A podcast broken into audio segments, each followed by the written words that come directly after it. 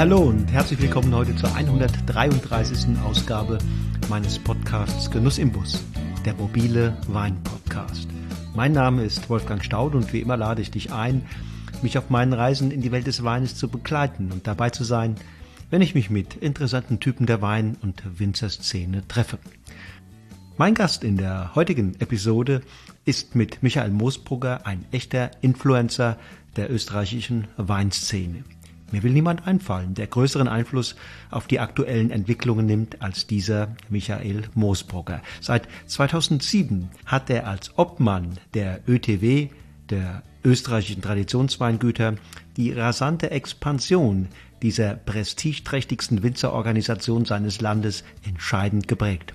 Und dabei ein Projekt besonders dynamisch vorangetrieben, nämlich die Klassifizierung der Weinbergslagen. Wenn es nach Michael Moosbrugger geht, soll es hierzu schon bald eine bundesweit einheitliche Regelung geben. Noch wird jedoch dieses Thema kontrovers diskutiert. Vor allem aber ist Michael Moosbrugger der Chef des traditionsreichen Weinguts Schloss Gobelsburg. Er war 29 Jahre, als er dort die Pultposition übernahm und was er seither aus diesem ehemaligen Flaggschiff des österreichischen Weins gemacht hat, ist beeindruckend. Er hat es aus den Untiefen der Bedeutungslosigkeit herausgeholt und an die Spitze der Region Kammtal, ja mehr noch an die Spitze in ganz Österreich geführt. Logisch, dass ich im Interview von ihm wissen will, wo er die Kraft für diese Riesenaufgabe hergenommen hat und mit welchem Mindset und welcher Strategie er vorgegangen ist. Es entspannt sich ein intensives und ungemein spannendes Gespräch. Und eins darf ich vorwegnehmen. Ich bin selten im Rahmen meines Podcasts jemanden begegnet, der so tiefgründig und umfassend über Wein und seine Einbettung in kulturhistorische und gesellschaftspolitische Kontexte zu sprechen vermag. Ein intellektueller Hochgenuss. So, nun aber Bühne frei für den Protagonisten der heutigen Episode. Bühne frei für Michael Moosbrucker. Los geht's!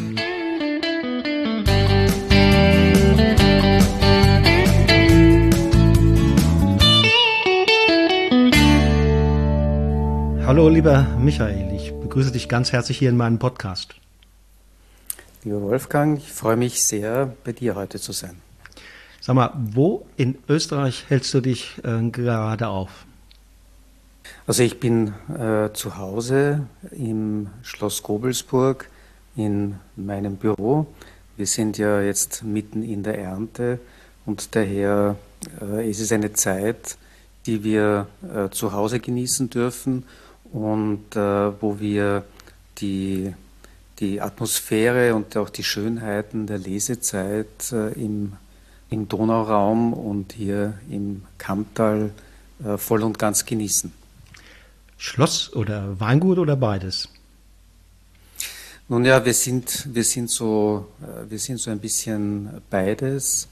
Ähm, wir sind ja eigentlich, äh, wir sind ja eigentlich eine Art Kulturinstitution hier in Österreich, äh, weil Gobelsburg ja nicht nur eines der ältesten Weingüter in Österreich ist, sondern auch ein Weingut, das auf eine sehr, sehr lange Weintradition zurückblickt und äh, wir uns selber daher als so eine Art weinkulturelles Erbe Österreichs verstehen. Und, und ich habe dich ähm, hier heute in, in meinen Podcast eingeladen, weil mich brennend interessiert, wie es dir gelungen ist, das Weingut äh, Schloss Gobelsburg aus den, ich will es mal so nennen, den Untiefen der Bedeutungslosigkeit rauszuholen und ja, binnen zwei Jahrzehnten an die Spitze nicht nur des Kammtals, sondern wie ich meine, an die Spitze ganz Österreichs zu führen. Und mich interessiert, wie du das angestellt hast, mit welchem Mindset du unterwegs warst, welche Strategie du, du angelegt hast. Aber bevor wir uns da vertiefen in, in diese Dinge, lass mich dir zunächst mal so quasi als Warming-up ein paar Bälle zuwerfen. Äh, Stichworte, zu denen du kurz Stellung nimmst. Äh, bist du einverstanden damit? Ja, okay. Lech am Arlberg. Äh, Lech am Arlberg ist eine der schönsten Regionen in Österreich und auch gleichzeitig meine, meine Urheimat, also wo ich ursprünglich herkomme und äh, wo wir auch nach wie vor sehr schöne äh, Tage und äh, Zeiten verleben, nicht nur im Winter, sondern auch im Sommer. Himalaya. Äh, Himalaya ist ähm, äh, nicht nur ein Riesengebirgszug, sondern ist also äh, auch die Region, wo mein Vater verstorben ist und ist eine, eine Gebirgsgegend, der ich sehr großen Respekt zolle.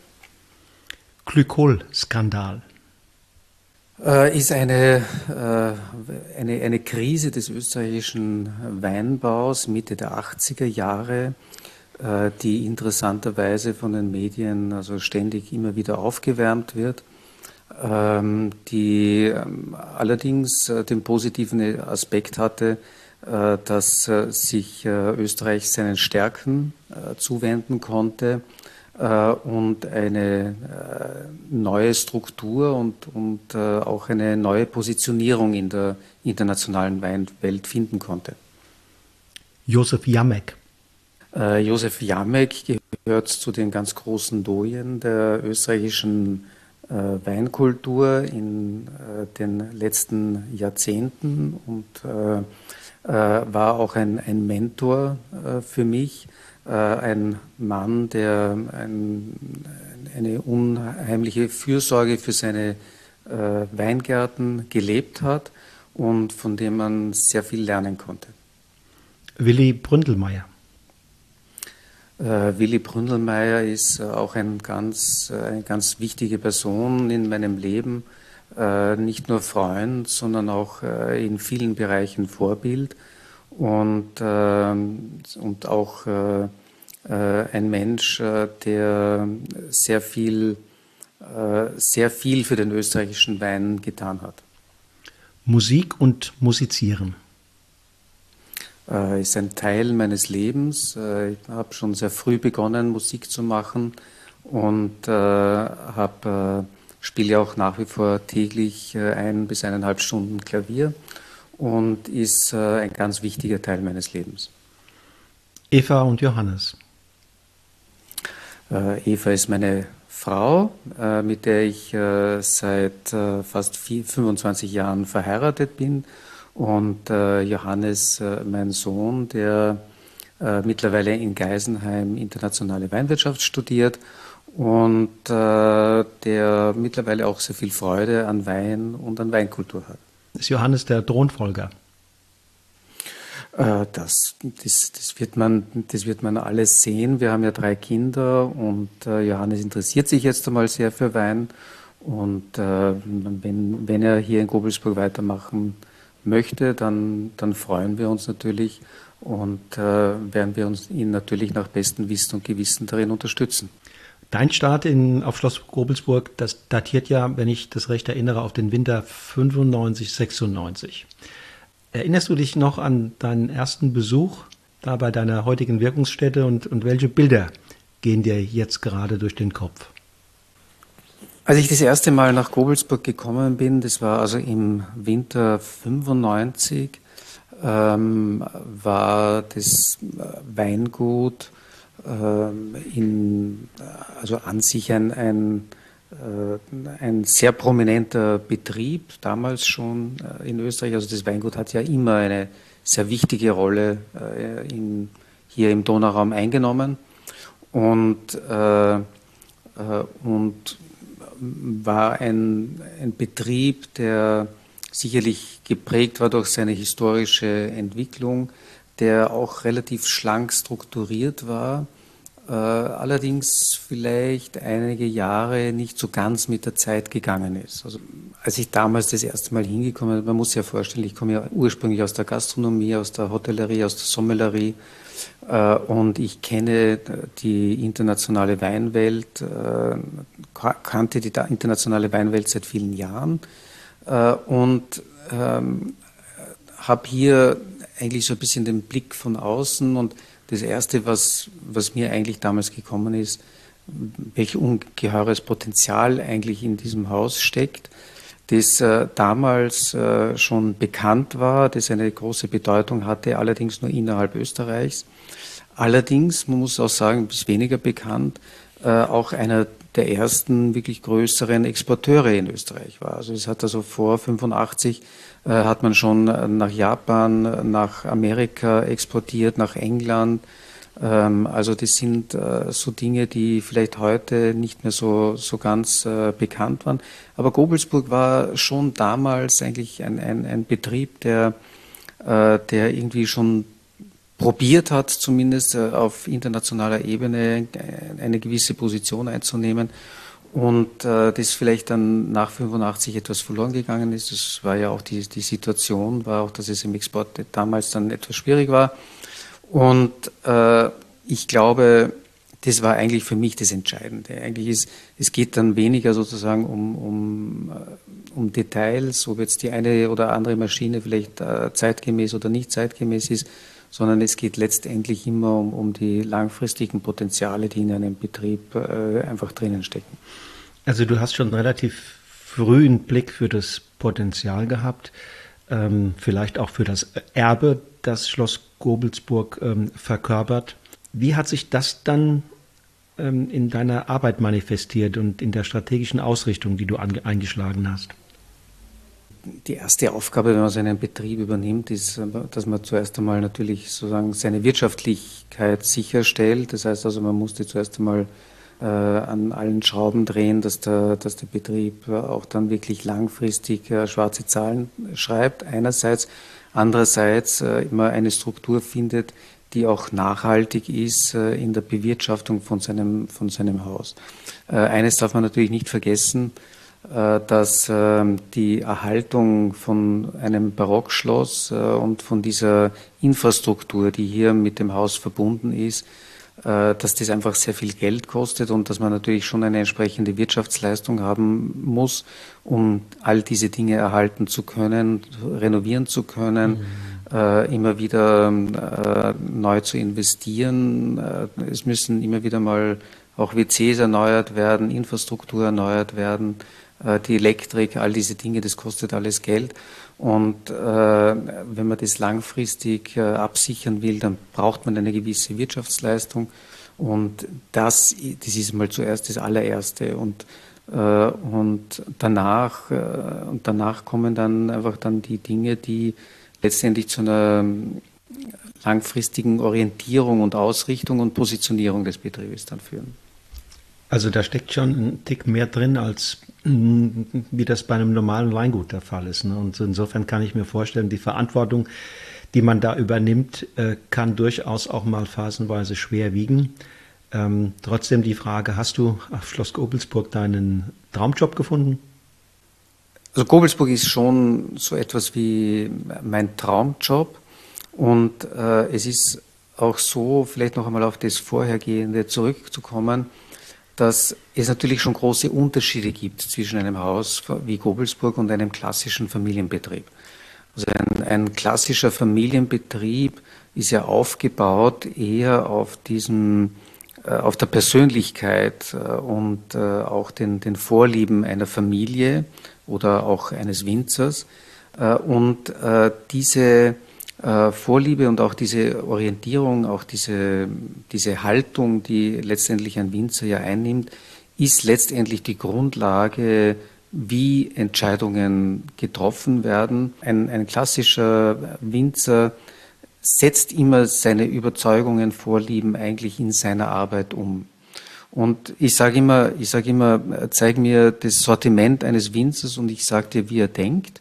Äh, weil letztendlich äh, all seine, seine Werte, die, die er halt äh, einfach lebt, werden in seinen Weinen und in seinem Sortiment letztendlich dann umgesetzt.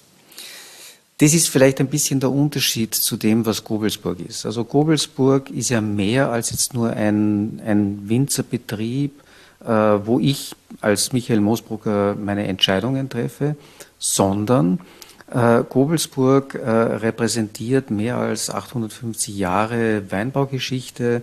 Äh, es ist ein Betrieb äh, mit sehr starken Traditionen äh, und auch ein, ein, Betrieb, der eine gewisse Kultur repräsentiert. Und äh, ich als Winzer, Michael Moosbrugger, muss mich letztendlich all diesen Dingen unterordnen. Also das ist vielleicht der ganz große Unterschied zum klassischen Familienbetrieb. Es geht in Gobelsburg nicht um meine eigenen Befindlichkeiten, sondern es geht immer um unsere Geschichte, um die Tradition, die Kultur des Donauraums, des Kammtals, äh, von Gobelsburg und so weiter. Also das steht hier ganz stark im Zentrum. Und äh, wahrscheinlich wäre es auch so, würde ich jetzt sozusagen meinen eigenen Familienbetrieb äh, ähm, äh, leiten und Dings, würde der wahrscheinlich äh, etwas anders aufgebaut sein, als jetzt Kobelsburg ist. Okay, du hast immer den Blick auf äh, die Tradition, ähm, auf die Verantwortung, die möglicherweise auch mit deiner Aufgabe äh, zusammenhängt. Und wenn du jetzt zurückblickst, welche Rolle spielen Mut und Risikobereitschaft, wenn man sich als Winzer weiterentwickeln will und wenn man auch das Weingut oder das Schloss Gobelsburg weiterentwickeln will? Also, also wie mutig ich bin und, und wie risikobereit ich bin, kann ich, kann ich ein bisschen schwer einschätzen. Aber sagen wir mal so, wenn man mit 30 so einen Betrieb übernimmt, übernimmt man ihn vielleicht dann doch mit einer gewissen Naivität. Mhm. Also äh, die, äh, also sagen wir mal so, äh, würde ich heute vor dieser Entscheidung stehen, würde ich wahrscheinlich etwas länger darüber nachdenken ähm, damals war das eigentlich überhaupt keine Frage. Und das war, eine, eine, war sicherlich eine einmalige Chance und man springt sozusagen hier ins Wasser und dann muss man schwimmen. Und, ähm, äh, und ich, ich weiß es nicht, ob das wirklich so rein kalkuliertes Risikomanagement war, aber auf der anderen Seite ist, ist es halt sehr oft so, gerade wenn man jung ist, man begibt sich dann äh, in eine Aufgabe und äh, die gilt es dann zu bewältigen nach bestem Wissen und, und Gewissen und in der Hoffnung, dass es halt dann auch wirklich langfristig gut geht. Würdest du denn diese Entscheidung noch einmal treffen, wenn du wüsstest, was da alles auf dich zugekommen ist? Naja, na, natürlich, wenn man weiß, wie es ausgeht, dann sagt man immer ja. Aber ist, also äh, würde ich heute, also heute, heute vor der Entscheidung zu stehen, äh, mit, mit 50 sozusagen würde ich mir das zumindest zweimal überlegen mhm. oder, also zu, oder dreimal, ich weiß es nicht. Ja. Mhm. Und mit deinen Weinen möchtest du sicher doch vor allem, vor allem Freude und Genuss in die Welt bringen, richtig? Also äh, wir wollen äh, natürlich äh, Freude und Genuss in die Welt bringen. Das ist die Grund, äh, ich glaube, das ist die, die, die Grundaufgabe jedes Weingutes. Aber es ist, also wir stehen, äh, vor allem als Spitzenwinzer, sind wir ja, äh, sind wir ja oft in dieser Situation, dass wir äh, auf der einen Seite nicht nur Genuss und Freude bereiten wollen, also sprich, äh, dass wir so rein marktorientiert arbeiten, sondern wir, wir, wir sind schon ständig auf der Suche nach einer gewissen Wahrheit und äh, nach einer gewissen Aussage. Äh, und wir postulieren ja auch ganz gern gewisse Positionen. Also das ist also, also wir sind nicht nur sozusagen jetzt Menschen, die jetzt rein ähm, zweckorientiert Wein produzieren, nur um jetzt einfach Geld zu verdienen, sondern es ist vielleicht wie auch bei, bei Musikern oft, die, äh, die halt nicht nur Bach spielen wollen, sondern auch eine, eine Aussage damit treffen wollen. Mhm. Und das ist, glaube ich, das ist etwas, was gerade Spitzenwinzer eigentlich vielleicht untereinander vereint. Okay, dann lass mich nachfragen. Ähm, welche Rolle spielt dann, ähm, wenn du sagst, es geht um mehr als nur um schmackhafte Weine zu erzeugen, welche Rolle spielt die Ethik des Produktions- und Vertriebsprozesses? Also es ist ein ganz wichtiges Thema. Also ich, ich glaube, dass gerade Spitzenwinzer hier immer Vorreiter waren, äh, wenn es um die Frage von, von ethischen Fragen gegangen ist, äh, ob das äh, unser, äh, unser Verhältnis von Technologie und Natur ist, äh, eine, eine, eine der brennendsten Fragen seit der Zeit der Industrialisierung ob es äh, um, äh, um, die, um, um die Frage von äh, natürlichen Prozessen oder äh, Abläufen in einem landwirtschaftlichen Produkt ist, ob das auch unser Verhältnis im Verhältnis zur Natur ist. Also all diese Fragen stehen letztendlich immer in unseren Überlegungen irgendwo, ich will jetzt sagen sozusagen im Mittelpunkt, aber sie sind immer präsent. Und äh, man sieht es ja auch jetzt gerade an den, an den jüngsten Entwicklungen in, in der Naturweinszene, die, die sich ja letztendlich ja genau mit dieser Frage auseinandersetzt. Also wir, äh, wir kommen in den letzten 30 Jahren haben wir mehr und mehr gelernt, dass je mehr Technologie und Chemie wir in der Weinbereitung einsetzen, desto uniformer werden Weine. Und äh, ich verstehe, ich persönlich sehe sozusagen die Naturweinbewegung als eine Art Gegenbewegung zu dieser Industrialisierung. Mhm. Und das ist ja eigentlich sozusagen, ist ja nicht nur sozusagen jetzt eine, eine, die Naturweinbewegung ist ja keine, keine, keine geschmackliche Bewegung, sondern sie ist eine ideologische mhm. Bewegung. Mhm. Die Fragen aufwirft, ähm, herausfordert äh, auch die, das Establishment ein Stück weit. Völlig richtig. Ähm, und du hast dich ja auch entschieden, ihr habt euch entschieden, ähm, nachhaltig Österreich ne, ähm, beizutreten. Ist das im Grunde genommen eine Konsequenz aus dieser Haltung?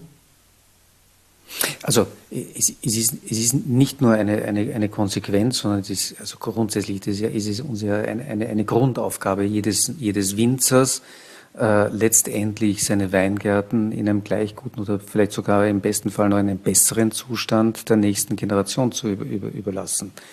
Ähm, und äh, das muss also unsere, das ist so unsere äh, wichtigste Aufgabe überhaupt, die wir als, als Winzer äh, ausüben.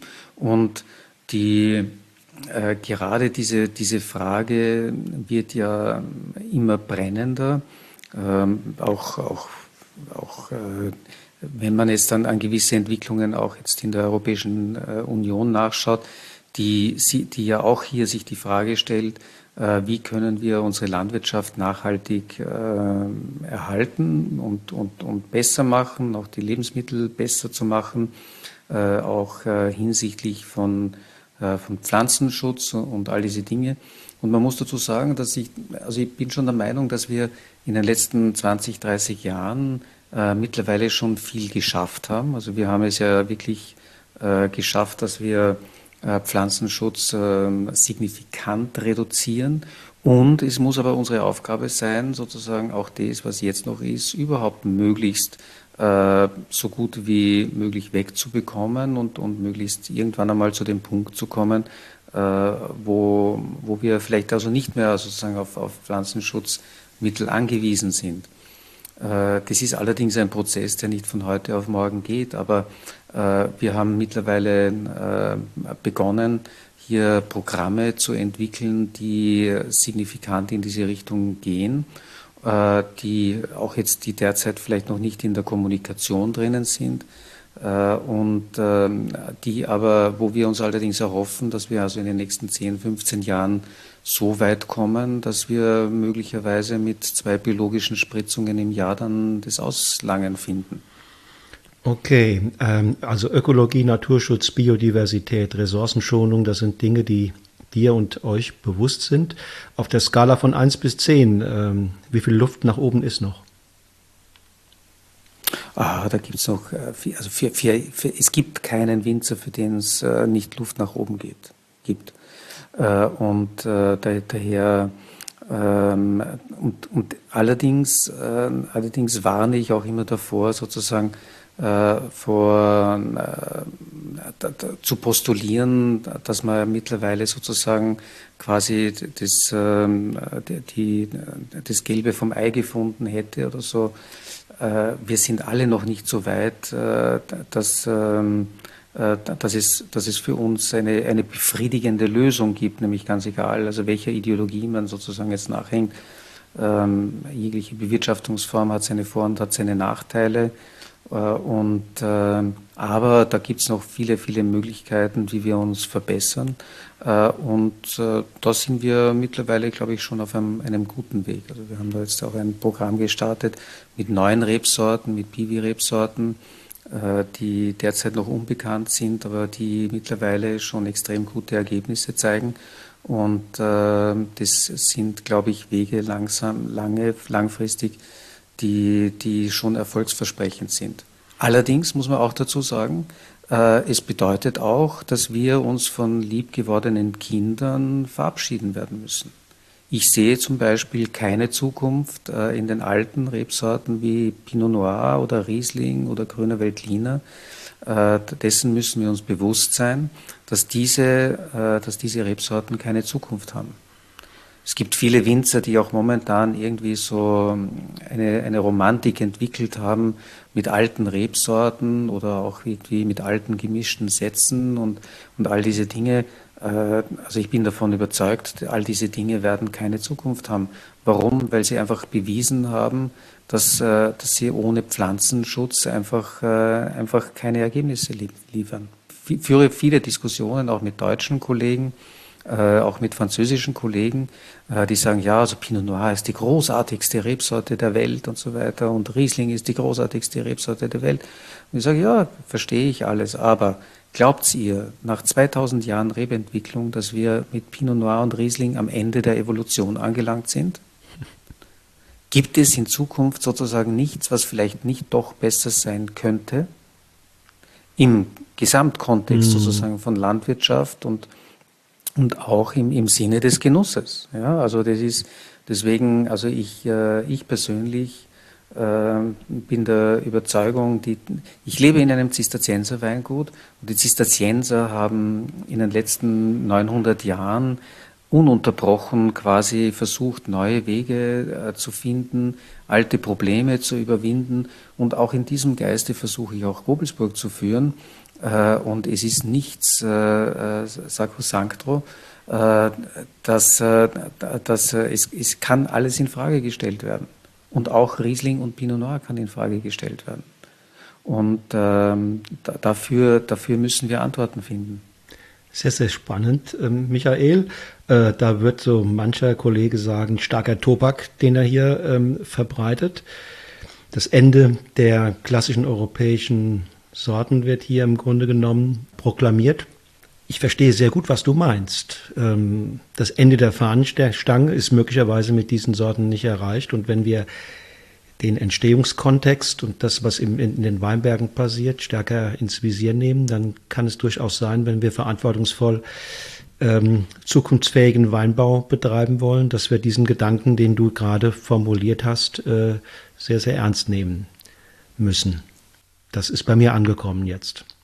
Also ich, ich habe das auch also in meinem Vortrag äh, beim Internationalen Riesling-Symposium heuer im, im Frühjahr äh, auch postuliert und das ist natürlich schon etwas, äh, was, äh, was intensiv äh, diskutiert wurde.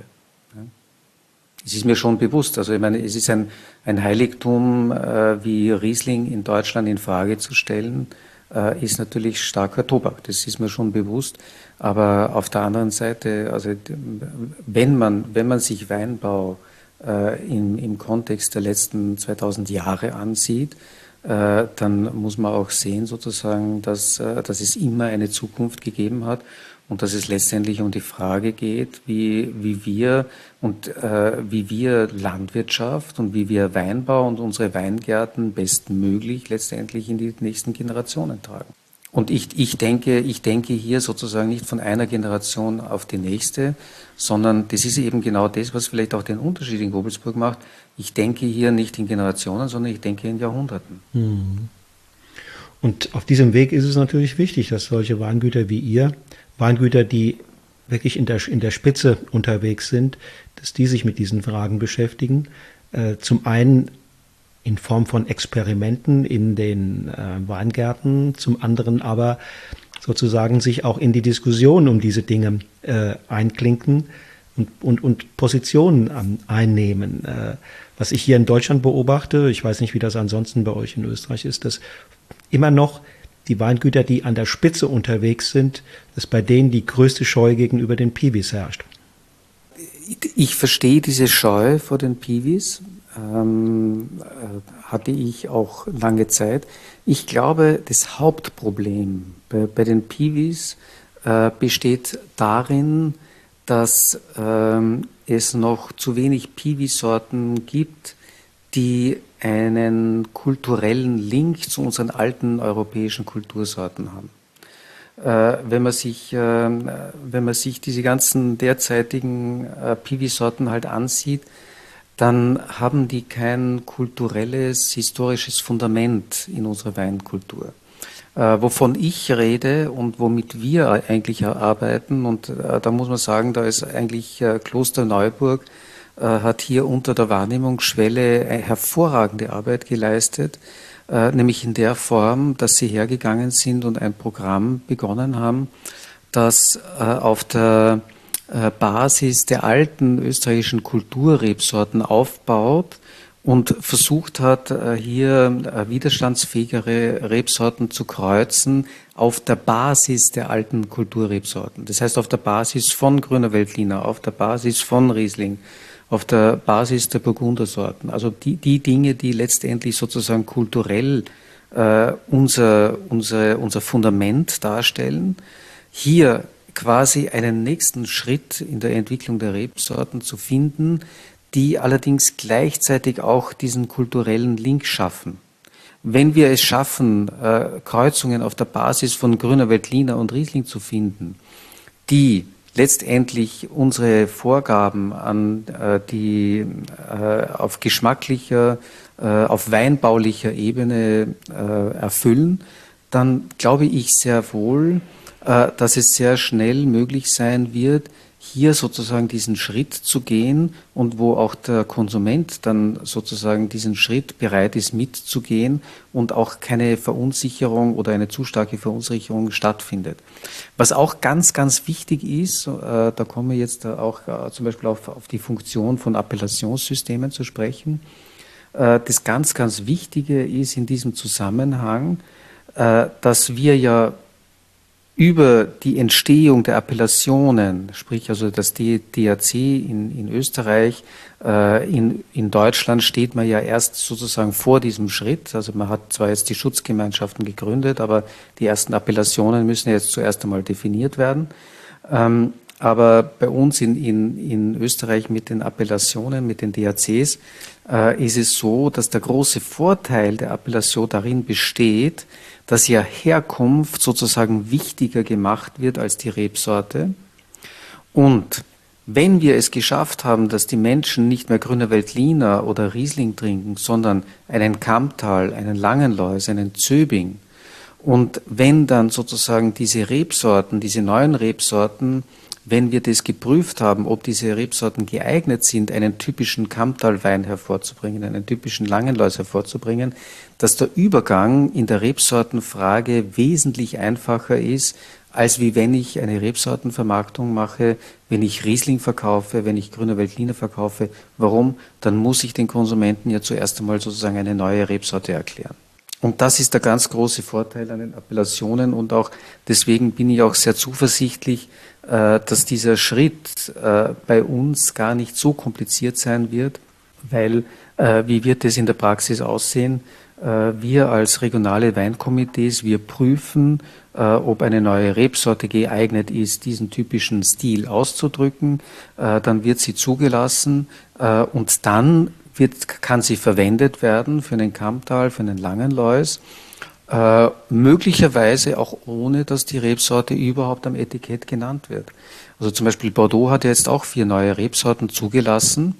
Äh, die, haben, die, haben, die haben gesagt, also wir haben jetzt zehn Jahre lang geprüft, äh, inwieweit diese Rebsorten imstande sind, den typischen Bordeaux-Wein auszudrücken.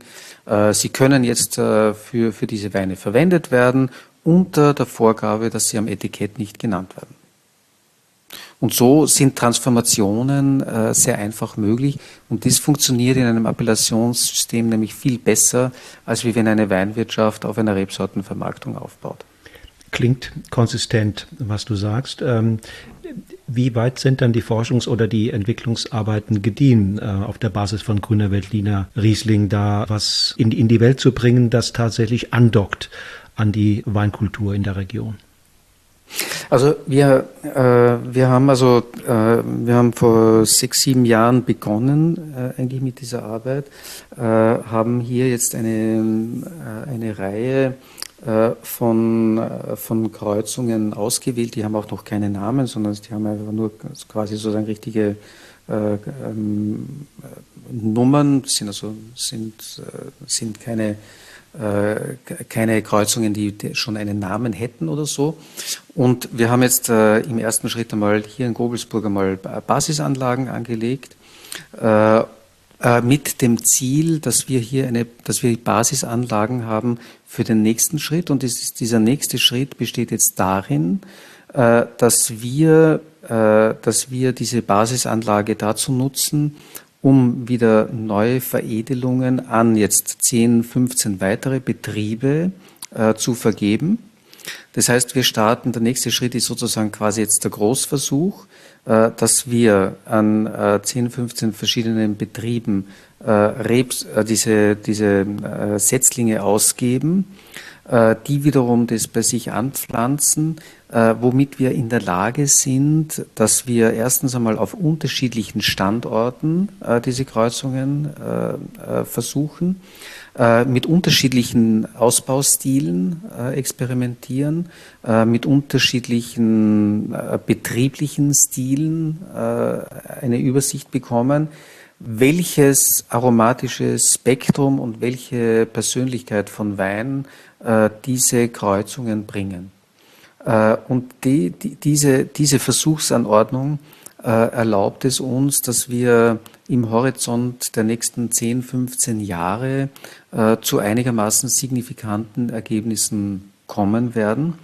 Äh, die Problematik, äh, die ich sehe, und das ist auch der Grund, warum wir das machen, ist die, dass wenn wir als Gobelsburg im stillen Kämmerlein äh, diese, diese, diese Kreuzungen quasi für uns ausprobieren, äh, dann ist es alles ganz nett und schön, aber wir bekommen nie einen, einen wirklich eine Übersicht darüber, in der inwieweit Breite, ja. diese, mhm. richtig, wie diese, wie diese Rebsorte auch sozusagen in einer Gemeinschaft funktioniert.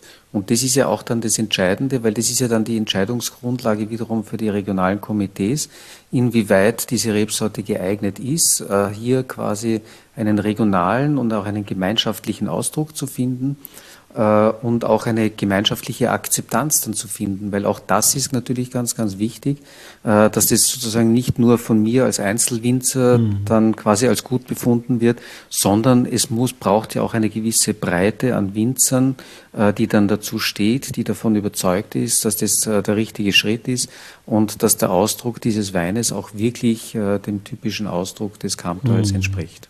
Und ich gehe davon aus, dieses Projekt wird wissenschaftlich begleitet. Genau, dieses Projekt wird wissenschaftlich vom Dr. Regen aus Klosterneuburg begleitet äh, und, äh, äh, und ich, ich sehe darin, ich sehe darin äh, wirklich eine, eine, eine zukunftsweisende Methodik, äh, um hier einfach auch besser zu werden und äh, ähm, also wir haben das heuer schon gesehen. Heuer war ja durch ein, durchaus ein, ein sehr problematisches Jahr mit Peronospora. Mhm. Äh, und äh, äh, es war also wirklich erstaunlich, dass also diese Weingärten mit zwei Spritzungen in einem derartig perfekten Zustand da gestanden sind. Mhm.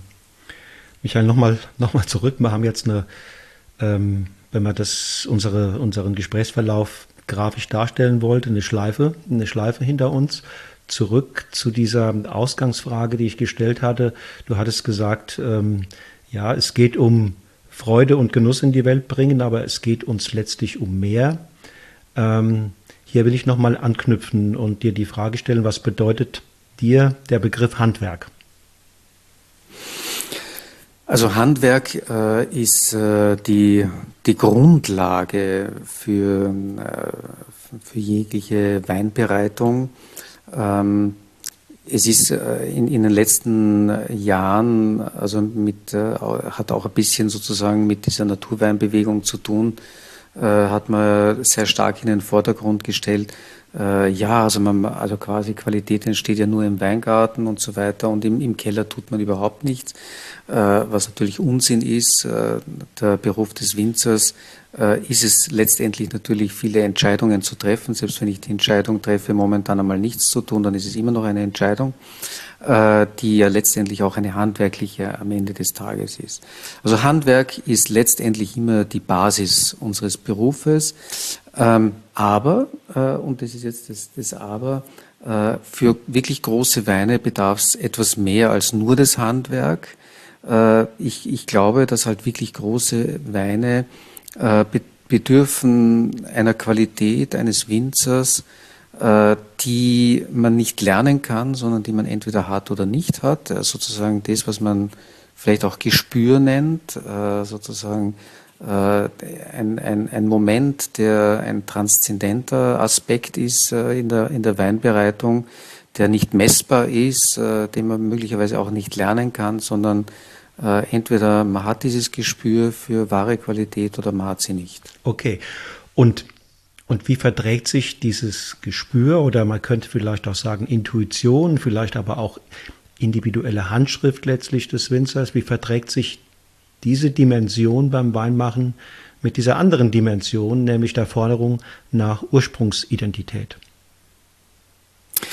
Äh, also die, die, die, dieses Thema Ursprungsidentität, Terroir und äh, Repräsentation des Terroirs äh, ist meines Erachtens auch ein bisschen falsch verstanden. Also die, äh, die natürlich, äh, also wir wissen alle sozusagen, dass äh, das Wein ein Getränk ist, das äh, und, und vor allem Trauben sehr stark sozusagen auf das reagieren, wo sie herkommen, wo sie gewachsen sind und so weiter. Ja. Aber, und das ist jetzt, äh, Terroir ist nicht nur Boden, ist nicht nur Geologie, ist nicht nur Klima und, und Winde und Temperaturen und, und all diese Dinge, äh, sondern Terroir ist natürlich schon auch mehr. Äh, sie ist nicht nur sozusagen der menschliche, die, die, die menschliche Begleiterscheinung, die letztendlich äh, ja auch das Terroir beeinflusst, weil ja jegliche, jegliche Form von, äh, von Boden, von Wachstum, äh, von Bakterien, von, von Bodenbakterien, all diese Dinge, ähm, mit denen wir uns auseinandersetzen, sind beeinflusst von menschlichen Entscheidungen. Äh, und äh, die, die Frage sozusagen, wie viel Kompost ein, wir einbringen, welchen Kompost wir einbringen, wie wird dieser Kompost zubereitet, äh, wie bearbeiten wir die Böden, wie viel Sauerstoff bringen wir in die Böden ein, welche Kräuter bauen wir in den Weingärten an. All diese Dinge sind ja letztendlich menschliche Entscheidungen, sonst sind keine Entscheidungen, die von Natur aus hier gegeben sind. Und dann kommt aber noch ein Aspekt dazu, der meines Erachtens viel zu wenig äh, beachtet wird, nämlich der kulturelle Aspekt. Äh, wir sind ja als Winzer ja nicht äh, quasi alleine in die Welt geworfen, im heideggerischen Sinne, sondern wir existieren ja in unseren Weingärten immer als Gemeinschaft. Äh, und wir sind ja nicht unbeeinflusst äh, von, äh, von den menschlichen Entscheidungen und Handlungen unserer Nachbarn, sondern, sondern wir leben als Gemeinschaft in der Form, dass wir miteinander reden, dass wir miteinander diskutieren, dass wir miteinander verkosten, dass ein Winzer oder ein Kollege vielleicht besonders erfolgreich ist, dass wir uns anschauen, warum ist er jetzt so erfolgreich, All diese Dinge, die haben sozusagen einen kulturellen Einfluss wiederum auf unser Handeln. Wenn es nur unbe und unterbewusst ist. Und, äh, und das sind Aspekte, die, äh, die, die relativ schwierig zu kommunizieren sind, äh, über die man nicht so einfach reden kann äh, und daher auch in der Kommunikation immer ganz gerne dann auch dann vergessen werden. Also Terroir ist letztendlich äh, schon viel mehr jetzt als nur der Boden und, und das Klima, in, in denen ein Wein wächst, sondern es beinhaltet so viele Aspekte, äh, die, die halt oft dann schwer zu kommunizieren sind, die aber auch unmittelbarer Teil äh, eines Weines und des typischen Ausdrucks von Wein ist. Das ist ja auch der Grund, warum äh, in den Appellationen äh, und in den Appellationsgesetze eigentlich auf diese Dinge auch eingegangen wird. Also es ist ja, das ist vielleicht jetzt in unserer österreichisch-deutschen Kultur vielleicht noch nicht ganz so in unseren Köpfen eingebrannt, aber in Frankreich ist es eine Selbstverständlichkeit. Wir leben bei uns in Deutschland und Österreich äh, schon nach wie vor in, in, in einer, einer Weinwelt, die geprägt ist durch die Möglichkeiten, die wir als Winzer haben, Wein aus einem Weingarten zu machen. Also dies, dieses, äh, die, diese, diese Vorstellung, ich habe einen Weingarten und jetzt äh, überlege ich mir als Winzer, wie viele Möglichkeiten ich habe, äh, Wein aus einem Weingarten zu machen. Ich sage immer, das ist das, das Molitor-Prinzip, äh, wo man einen Weingarten hat und dann zehn verschiedene Weine daraus macht.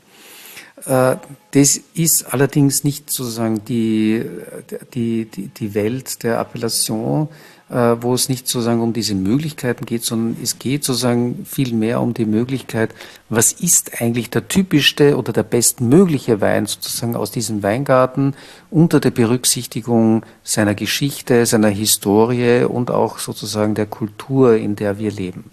Und das ist eigentlich äh, die Grundlage aller Appellationen und, und eigentlich die Grundlage der Diskussionen, die letztendlich dann die Schutzgemeinschaften und auch wir bei uns, die regionalen Komitees, führen müssen oder sollten. Und äh, das zu verstehen ist nicht ganz einfach, äh, aber ich werde nicht müde, sozusagen das mhm. immer wieder zu betonen äh, und hier dieses Bewusstsein herbeizuführen, äh, dass Terroir nicht nur sozusagen Möglichkeit ist, sondern letztendlich Typizität. Du hast die kulturelle Dimension angesprochen, bist selbst ähm, aktiver Musiker. Ähm, insofern ist es nicht weit hergeholt, dich zu fragen, welche Rolle spielt der Begriff der Ästhetik für dich? Also sowohl im Produktionsprozess von Wein als auch im Prozess der Begegnung. Also die Ästhetik äh, ist äh, auch im Rahmen der Philosophie ein relativ schwieriger Prozess. Also wenn man sich also die Geschichte der, des Ästhetikbegriffs äh, von, von Platon über Aristoteles äh, hin zu Kant und zu, zu, den heutigen Vorstellungen von Ästhetik gehen hier Vorstellungen sehr weit auseinander. Also es geht ja um die Frage, sozusagen, inwieweit gibt es also Schönheit im inhärenten Sinn, im innewohnenden Sinn, ein, oder inwieweit sozusagen gibt es Ästhetik im, im absoluten Sinne, äh, oder inwieweit ist also Ästhetik etwas, das also rein subjektiv im Kopf äh, der Menschen entsteht und die sozusagen eine rein subjektive äh, Wahrnehmung darstellt. Äh, ich glaube, äh, für mich persönlich muss ich sagen, äh, glaube ich, dass, dass es eine Mischform irgendwo ist. Also es, es gibt schon sozusagen irgendwo etwas Absolutes, aber der Großteil sozusagen von Schönheit äh, und Großartigkeit liegt ja doch irgendwo dann eben noch immer im Auge des Betrachters, mhm. wenn man sozusagen auf den äh, sehr stark jetzt reduziert. Und ähm, das ist, äh, trifft für uns als Winzer schon auch einen entscheidenden äh, Punkt, weil wir schon natürlich immer ein bisschen auf der Suche nach dem Absoluten sind, oder? Und, äh, und dieses Absolute ist aber sehr oft sehr, sehr schwer zu greifen äh, und äh, sehr, sehr schwer irgendwie festzunageln. Und ähm, es gelingt uns natürlich, wir versuchen es zwar immer, aber, aber es, es, kann uns natürlich nicht gelingen, weil es einfach zu viele Parameter gibt, die halt äh, ständig von Jahr zu Jahr variieren. Äh, und, ähm, äh, und, und dann gibt es aber dann trotzdem immer noch sozusagen so Momente, wo wir dann plötzlich dann irgendwie das Gefühl haben, okay, und das ist jetzt wirklich perfekt. Ja, also das ist äh, auch, mhm. auch, diese, diese Dinge gibt es. Also ich sage immer, was ist eigentlich äh, großartiger Wein? Großer, großer Wein ist für mich Wein, wo ich aufhöre zu analysieren. Mhm. Äh, ich glaube, jedem Wein, äh, jedem Weingenießer und jedem Winzer und, und auch jedem Weinexperten geht es ja ähnlich. Äh, die Groß, der Großteil der Weine, die wir heute verkosten, trinken, die werden ja immer irgendwo noch analysiert. Also die, die analysiert, wo kommt er her, wie viel Säure hat er, wie viel Restzucker hat er, wie viel Alkohol hat er, ähm, äh, wie reduktiv ist er, wie oxidativ ist er, all diese Dinge. Mhm. Es ist letztendlich ja eine Art Berufskrankheit, von, von, wenn man sich mit Wein beschäftigt äh, und ist auch gut und richtig so.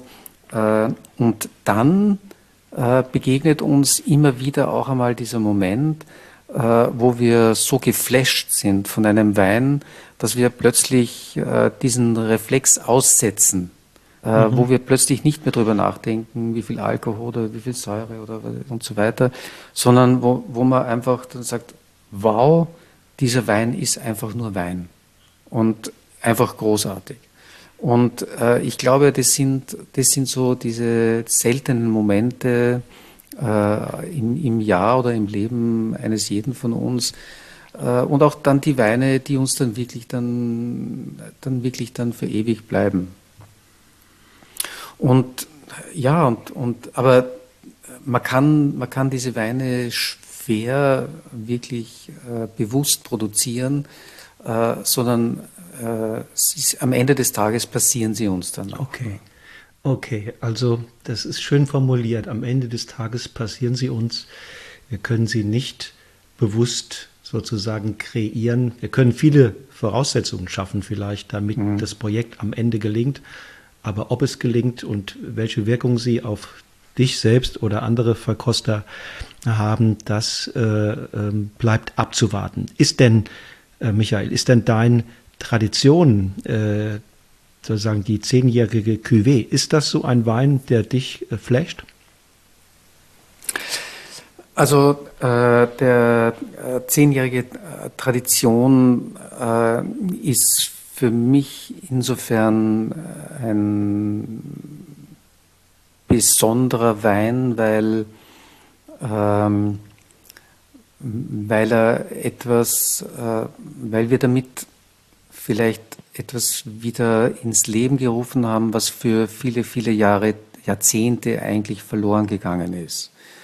Ähm, wo ich hier Gobelsburg übernommen habe, äh, 1996, haben wir in Österreich in einer Weinwelt gelebt, die getrieben war nur von den allerjüngsten und neuesten Jahrgängen wo selbst die allerbesten Weine schon nach drei, vier Monaten abgefüllt werden mussten, weil man sonst Sorge haben musste, dass man sie nicht mehr verkaufen kann. Äh, in dem Moment, wo der nächste Jahrgang am Markt war, war der alte Jahrgang unverkäuflich. Ähm, all diese Phänomene, die, äh, die heutzutage eigentlich schon fast erstaunlich klingen, ähm, und, äh, und für mich muss ich sagen, vor allem, also wenn man sich also intensiv mit der Geschichte der Weinbereitung auseinandergesetzt hat, äh, und dazu ladet natürlich ein Weingut mit so einer langen Geschichte einfach auch ein. Ich habe damals, kann mich erinnern, äh, ich glaube 98 bin ich mit Johannes Hirsch äh, nach der Bowein an die Mosel gefahren und habe mir dort also die römischen Kelteranlagen in Piesport angeschaut. Äh, ich habe mich viele Jahre da sehr intensiv eigentlich mit dieser Geschichte der Weinbereitung auseinandergesetzt. Da lernt man schon, dass Zeit einfach eine andere Rolle spielt. Äh, und äh, unsere Vorfahren, unsere Vorgänger hatten hier ein ganz anderes Zeitverständnis, als, als wir es einfach gehabt haben damals in den 90er Jahren. Und äh, und insofern ist für mich diese zehnjährige Tradition ein gewisser Traum, äh, der wieder wahr geworden ist, äh, dass man, dass man, dass man diese Vision haben kann, dass, zehn, dass Wein auch wirklich zehn Jahre quasi reifen kann, bevor er sozusagen in den Verkauf kommt. Und ich habe das immer nur gelesen in den ganzen Darstellungen, äh, bei, bei, bei den ganzen Autoren äh, des 19. Jahrhunderts, bei Rasch und, und wie sie alle heißen, äh, die, äh, die geschrieben haben, na ja, also diese Weine, die brauchen halt einmal zehn Jahre, bis man sie mal überhaupt quasi trinken kann und so weiter. Und äh, wenn man das liest, glaube ich, irgendwann einmal interessiert man sich dafür oder sagt man, das muss doch auch in der heutigen Zeit möglich sein. Und das war eigentlich auch der Grund, warum ich 2009 dann begonnen habe, äh, dann Weine im Fass auf die Seite zu legen für einen späteren Verkauf äh, und um eben sozusagen dem nachzuspüren und ob das einfach möglich sein könnte, sozusagen solche Weine heutzutage wieder auf den Markt zu bringen. Und insofern ist eben der zehnjährige Tradition ein Sinnbild eigentlich dafür, äh, dass es wieder möglich ist. Also von der Idee her zunächst als Experiment gedacht?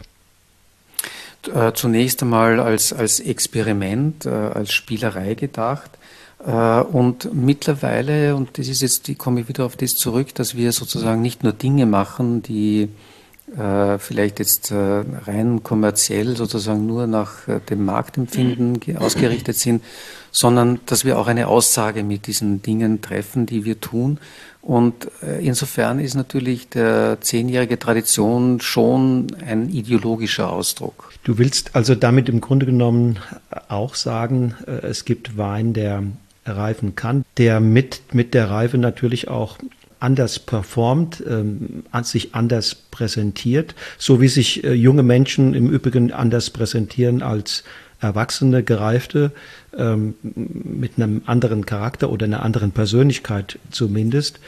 Ähm, und ich sage immer, wer sich, wer nur junge Menschen kennt, wer nur junge Weine kennt, der ist vielleicht bei der ersten Begegnung mit etwas anderem, etwas reiferem überrascht, braucht ein bisschen, bis er sich sozusagen da herangetastet hat. Und dann vielleicht auch die, um den Begriff noch einmal hier zu bemühen, äh, ein Gefühl kriegt für die Ästhetik des gereiften oder des gealterten Weins. Ja, Genuss hat, äh, Genuss hat ja sehr viel mit Erfahrung zu tun. Und ähm, also das, ich glaube, dass das grundsätzlich, äh, dass das, dass das, das Genuss etwas ist, was letztendlich äh, immer in Abhängigkeit ist von den eigenen Erfahrungen, die man selber gemacht hat. Und ich habe das selber auch, selber bei mir auch immer wieder gesehen, dass, äh, dass Dinge, die man vielleicht, äh, die ich vielleicht vor 30 Jahren äh, geschätzt habe, äh, dass ich die heute, dass ich mich frage, warum habe ich die eigentlich geschätzt und umgekehrt Dinge, die ich damals überhaupt nicht verstanden habe, äh, heute mittlerweile ähm, zu meinen Lieblingsweinen zählen. Also vor 30 Jahren habe ich zum Beispiel also habe ich weder Madeira noch Sherry getrunken äh, oder Gyrard, also einen Vin oder so, also solche Dinge sind lauter Weine, die ich heute also sehr schätze.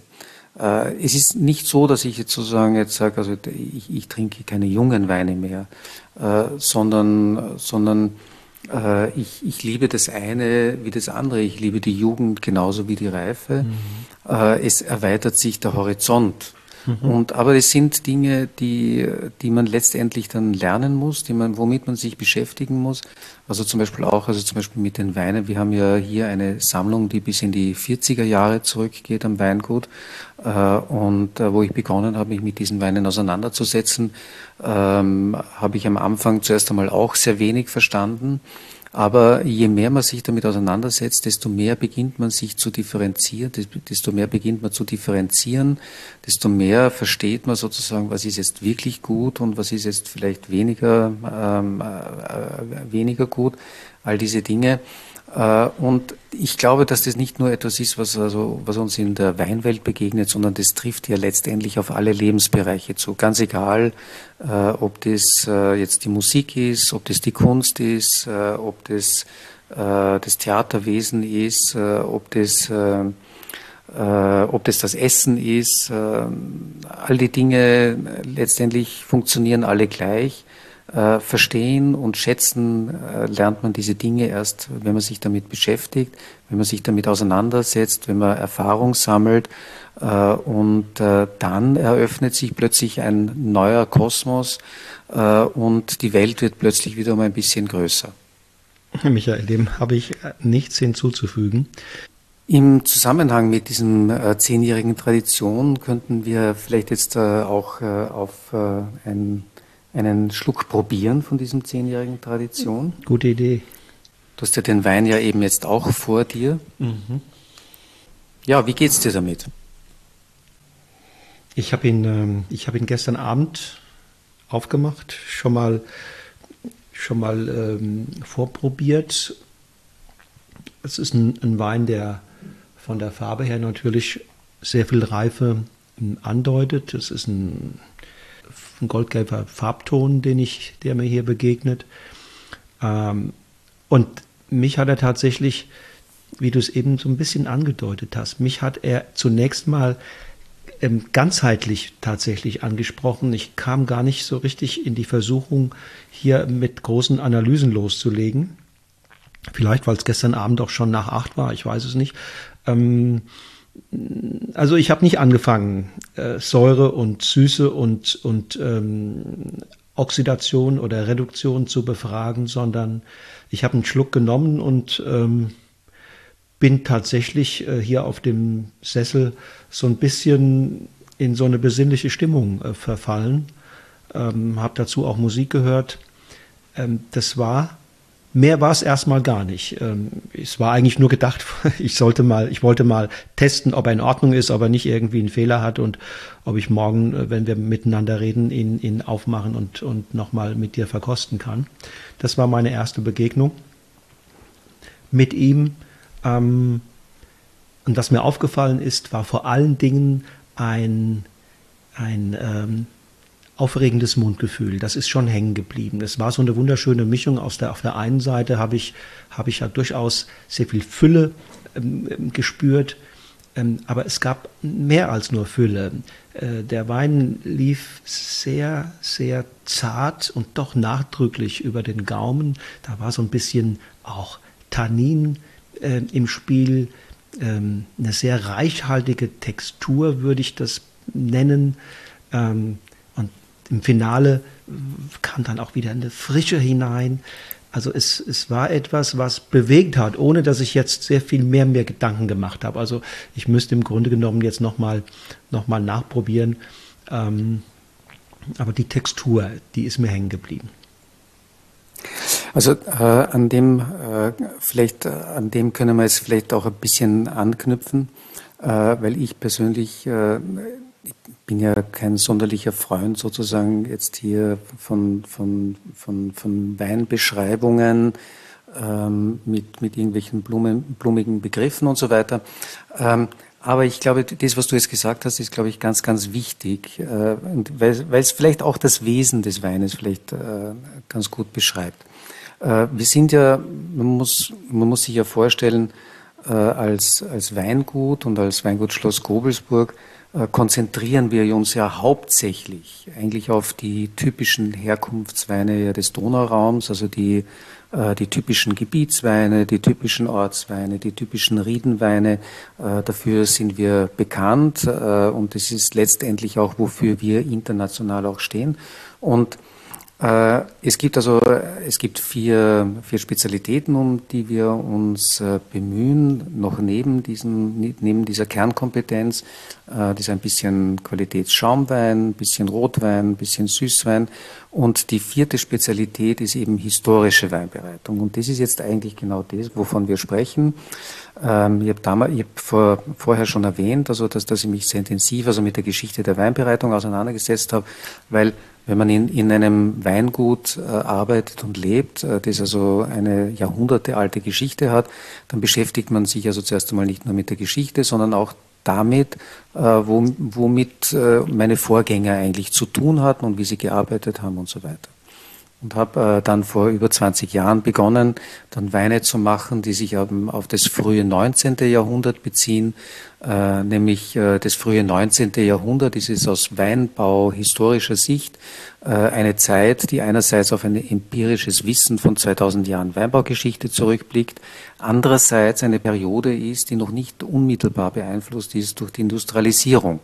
Also das beginnt erst so in der Mitte des 19. Jahrhunderts, dass sich also Wissenschaftler und Winzer dann die klassisch industrielle Frage stellen, wie können wir Wein in größerer Menge und in kürzerer Zeit herstellen, also was dazu führt, äh, dass also neue Technologien entwickelt werden, äh, ersten Filtrationsmaschinen, neue Presssysteme, Pumpen, Elektrifizierung der Keller, all diese Dinge, die dazu führen, dass sich also das Handwerk äh, des Winzer sehr stark verändert. Wir haben ja vorher auch schon über, den, über das Handwerk gesprochen.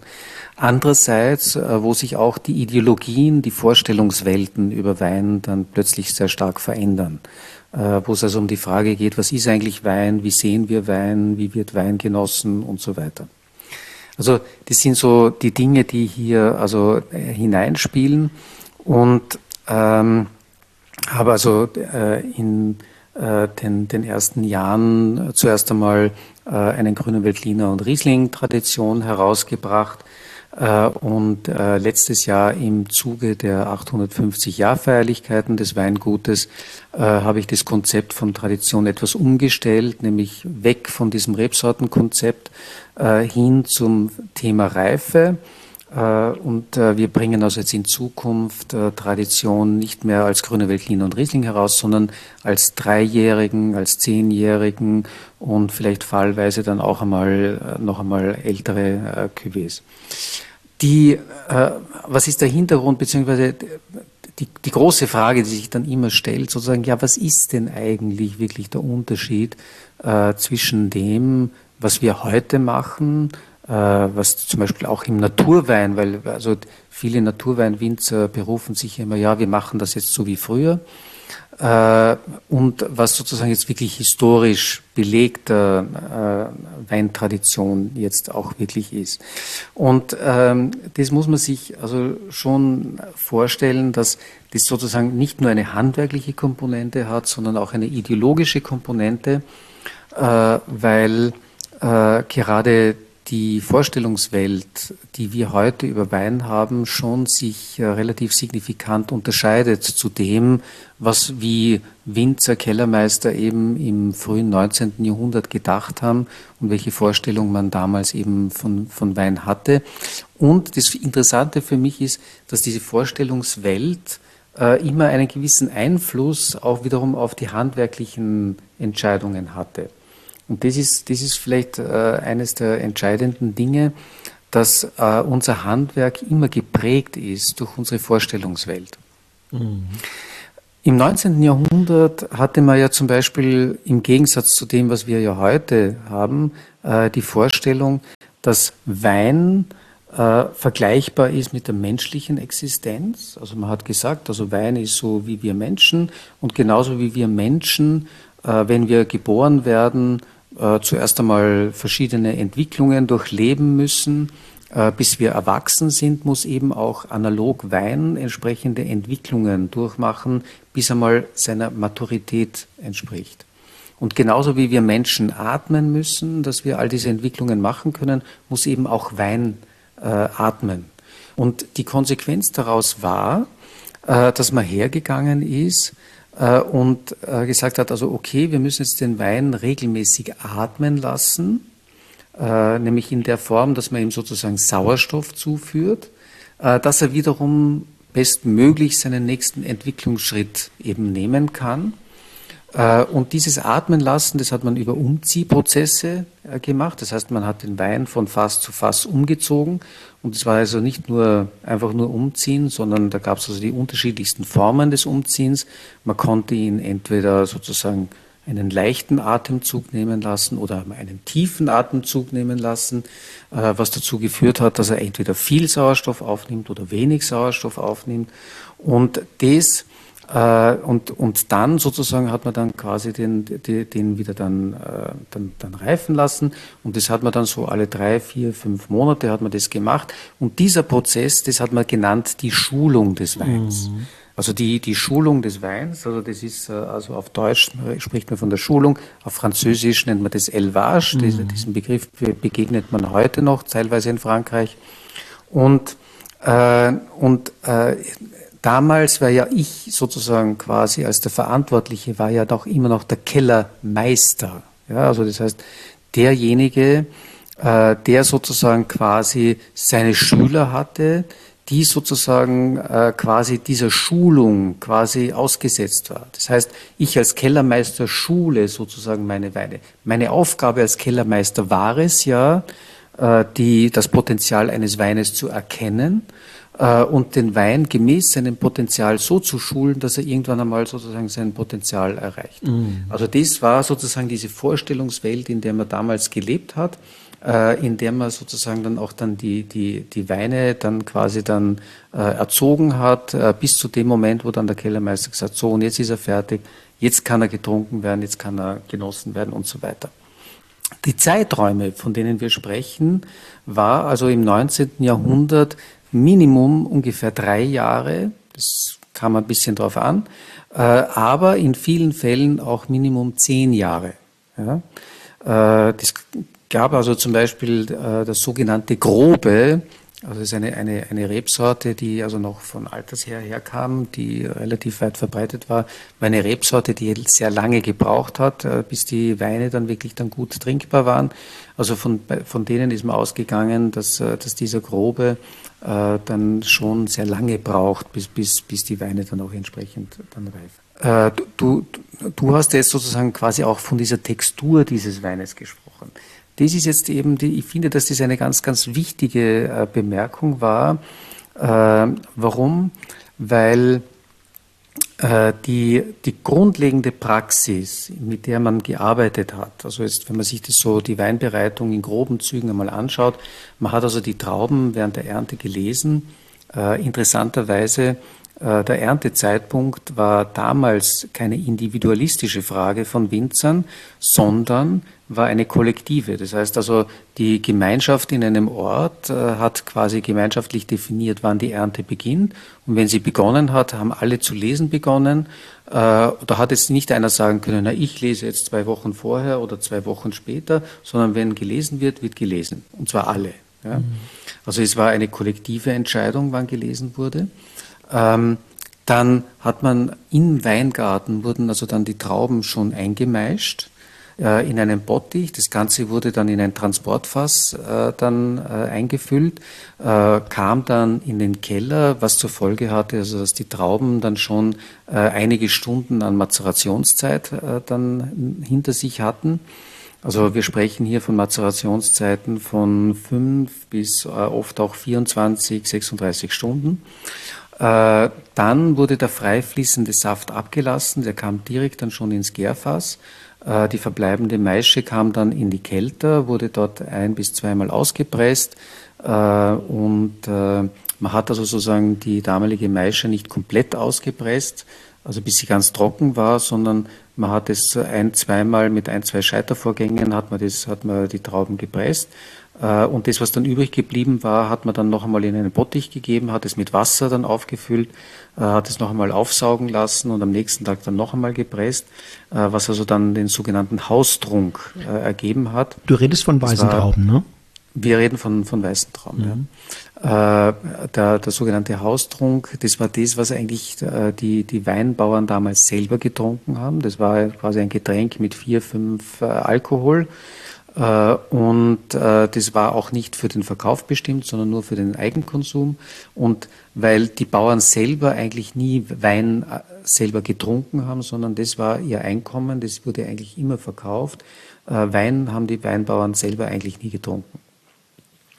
Und äh, die, dieser, der, der, der, der Most von der Presse kam dann auch dann direkt dann in das Gärfass. Äh, was uns fehlt, ist dieser Zwischenschritt der Sedimentierung. Also es gab zum Beispiel damals also keine, keine Mostsedimentation, sondern die Weine sind, wie sie halt von der Presse äh, herunterkamen, dann quasi dann ins Gärfass gekommen, haben dann eine Spontangärung gemacht, äh, ohne Temperaturkontrolle, vergoren. Und danach beginnt eben dieser Schulungsprozess, dass sie sozusagen im ersten Jahr alle drei bis vier Monate umgezogen werden, im zweiten Jahr mindestens zwei bis dreimal abgezogen werden und jedem folgenden Jahr dann mindestens einmal dann quasi dann äh, umgezogen werden, äh, Sauerstoff gegeben wird und so weiter.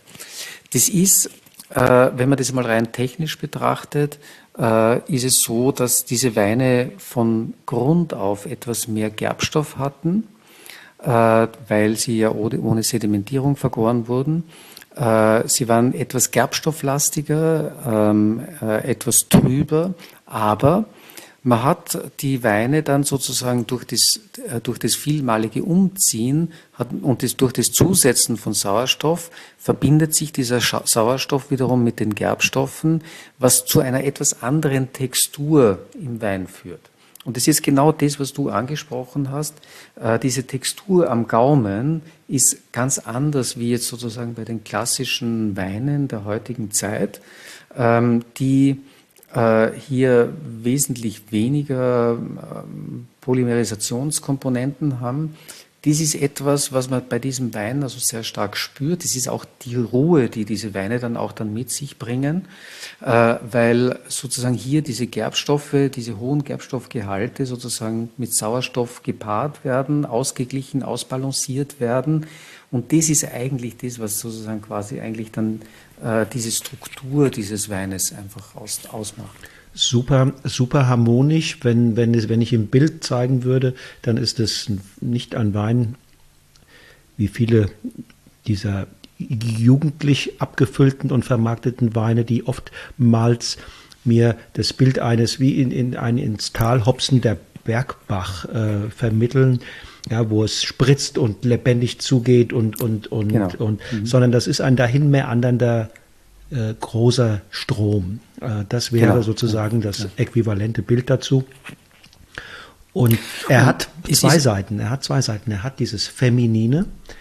Und ja. ähm, dieses Feminine ist der, der erste Eindruck. Wenn ich die Nase sprechen lasse, dann entsteht eher was Feminines, was, was auch, ja, tendenziell auch was Fröhliches ausstrahlt, ähm, was mich noch mehr, was mich auch tendenziell an die Frucht vieler deutscher, aber auch österreichischer Wein erinnert. Und am Gaumen ist sozusagen die maskuline Seite, die zum Zug kommt. Da hat wir, wir haben Textur, wir haben äh, Gerbstoffe. Ähm, das ist ein anderes Mundgefühl, was mich eher an, sagen wir mal, französische Weine erinnert. Ja? Also mhm. wir, das ist quasi in dieser Hinsicht ein ein Wein, der zwei Seiten hat, maskulin, feminin oder österreichisch, französisch oder ja, und, und das ist eine, erzeugt eine wunderschöne Spannung, die, äh, wenn man, wenn man dieser Spannung folgt, wenn man sich hier hingibt, äh, schon eine gewisse Faszination ausübt. Und es ist auch so, also für mich, äh, für mich äh, als, als Winzer stellt sich hier ja auch nicht die Frage, sozusagen, was ist jetzt gut und besser. Äh, ich, ich schätze sozusagen, also für mich das Schöne an der, an der Weinwelt per se ist ja auch diese Mannigfaltigkeit des Ausdrucks. Und, äh, und ich, ich schätze sozusagen einen jungen, frischen Wein äh, im Sommer genauso wie jetzt einen zehnjährigen Tradition äh, auf seine Art und Weise. Ich selber, und da, jetzt kommen wir nochmal wieder zurück auf, das, äh, auf, das, äh, auf die Intention eines Winzers, für mich ist es das Wichtige ist, dass Weinliebhaber, die sich mit diesen Dingen auseinandersetzen wollen, heute auch wieder die Möglichkeit haben, äh, dass sie sich mit diesen Dingen, mit diesen Ausdrucksformen letztendlich wieder auseinandersetzen können. Und das ist mir so wichtig mhm. Äh, und das ist auch der Grund, äh, warum ich das so kritisiere, äh, nicht, nur in, in, nicht nur in Deutschland wie auch in Österreich und äh, ausgehend damals von Amerika, dieses Kopieren der Weinstile. Also ich, ich finde das einfach unsäglich. Äh, all diese Versuche, äh, zum Teil äh, auch mittlerweile in, in, in Zentraleuropa, äh, dass Winzer der Meinung sind, sie müssen, eine, sie müssen Weine machen, so wie sie Kosterie macht oder wie die großen Burgunder und so weiter. Ich glaube, dass das einfach falsch ist. Ich finde es unsinnig äh, und ich finde es eigentlich kontraproduktiv. Warum? Weil selbst wenn ich es schaffen würde, eine perfekte Kopie von einem Kosterie zu machen, was bin ich? Ich bin eine Kopie, oder? Und äh, letztendlich äh, äh, äh Kosch versucht er letztendlich sozusagen einen perfekten Ausdruck seines Gebietes, seines Ortes irgendwie zu finden. Und, äh, und unsere Aufgabe ist es ja letztendlich das Gleiche zu tun. Und unser Ausdruck kann nicht der gleiche sein wie der der Burgund. Äh, und er soll es auch nicht sein, mhm. sondern wir, wir, sollen, wir müssen uns unsere eigenen Stärken bewusst sein äh, und äh, wir, wir sozusagen, wir müssen dafür sorgen und dafür kämpfen, dass letztendlich die Großartigkeit unserer Gebiete äh, auch in der internationalen Weinwelt gesehen wird, geschätzt wird äh, und, äh, und auch dann dementsprechend dann dort vorhanden ist. Wenn du dich jetzt mal, Michael, in die Adlerperspektive hochschwingst mal drauf guckst, ähm, du hast eine Botschaft mit diesem Wein nochmal ähm, eine ganz besondere Botschaft artikuliert und in die Welt gebracht. Ähm, wird das gesehen, wird das verstanden oder wenn ja, äh, nur in einer Nische oder schon über die Nische hinaus? Naja, also man, man, muss jetzt, man muss jetzt schon, also jetzt historische Weinbereitung und alles, was damit zusammenhängt, ist eine Nische, ist ein Special Interest. Also, äh, aber dazu, dazu viel mehr kann es jetzt auch nicht sein und soll es auch nicht sein. Also ich bin, also bei, bei all meiner Erfahrung, die ich also mit historischer Weinbereitung habe und so wichtig ich es auch finde, dass letztendlich diese Dinge nicht verloren gehen, sondern dass, äh, dass die Erfahrung und das Wissen darüber erhalten bleibt, so sehr bin ich auch der Meinung, dass wir als Winzer natürlich schon eine gewisse Aufgabe haben, die heutige Zeit in unseren Weinen abzubilden. Also ich, ich sage immer, Gobelsburg ist ja kein Museum. Also wir, mhm. wir haben ja nicht so, wir, wir wollen ja nicht sozusagen hier sozusagen den Status des Antiquierten, des Verstaubten irgendwie, das, das, ist, das ist meines Erachtens äh, äh, falsch verstandene Tradition. Äh, Tradition, wie wir alle wissen, ist es ja, die Glut am Leben zu halten und nicht sozusagen die Asche anzubeten. Und, äh, und deswegen, äh, deswegen ist es notwendig äh, und deswegen sage ich auch, dass unsere, unsere zentrale Aufmerksamkeit schon im zeitgemäßen Ausdruck des Donauraums ist, der eigenständig sein soll, äh, der aber auch zeitgemäß sein soll äh, und der letztendlich die, die, die Freude und die Kultur äh, des, der, der, der österreichischen Weinbauregionen zum Ausdruck bringen soll. Mhm. Und der Begriff zeitgemäß, das ist richtig, aber das schließt ja nicht aus, sozusagen auch Weiterentwicklung. Und ähm, genau. Weiterentwicklung muss nicht immer nur futuristisch sein, es kann auch eine äh, traditionsbewusste äh, äh sein. Richtig, genau. Das ist also so, also ich meine, wir gehen immer davon aus, dass, also, dass, äh, dass der Weinbereich extrem konservativ und traditionell und so weiter ist. Und äh, also ich erlebe immer, wie, wie modebewusst eigentlich der, der Weinbereich in Wahrheit ist. Also, äh, und, äh, also und, und allein wenn ich mir die, die ganzen Trends anschaue, die ich jetzt in den letzten 25 Jahren schon erlebt habe, ähm, also das ist ja unfassbar sozusagen, äh, was da alles mittlerweile schon so daherkommt. Aber äh, es, ist auch, es ist auch gut so, weil äh, über diese Bereiche äh, zeigt sich dann doch sehr schnell, was sich dann irgendwo dann bewährt äh, und äh, was nachhaltig ist und was auch zukunftsorientiert ist äh, und was jetzt vielleicht irgendwie nur so ein schnelles Strohfeuer ist, äh, was halt langfristig dann doch vielleicht in einer Gemeinschaft dann doch vielleicht keinen Bestand hat. Den, den Chef des ähm Weingut Schloss Gobelburg, den, den Michael Moosburger in dieser Rolle und Funktion, den haben wir jetzt kennengelernt. Seine Ideale, seine, seine Art zu denken, ähm, auch eine gewisse Nachdenklichkeit und Tiefgründigkeit.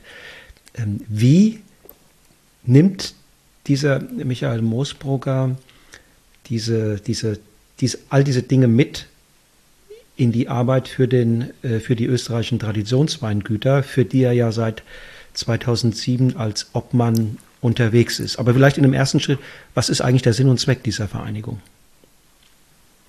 Also die, die österreichischen Traditionsweingüter ist eine äh, Vereinigung, ist eine Winzervereinigung, äh, die sehr klein und regional begonnen hat, hier im Kremstal und Kammtal die aus einer Freundesrunde ursprünglich einmal entstanden ist und äh, die aber relativ rasch äh, Notwendigkeiten erkannt hat äh, für die, für die äh, österreichischen Winzerinnen und Winzer äh, und für die Gemeinschaft, die wo wir der Meinung sind, dass diese Dinge äh, strukturelle Aspekte anbelangt, die langfristig für alle österreichischen Winzer wichtig sein werden.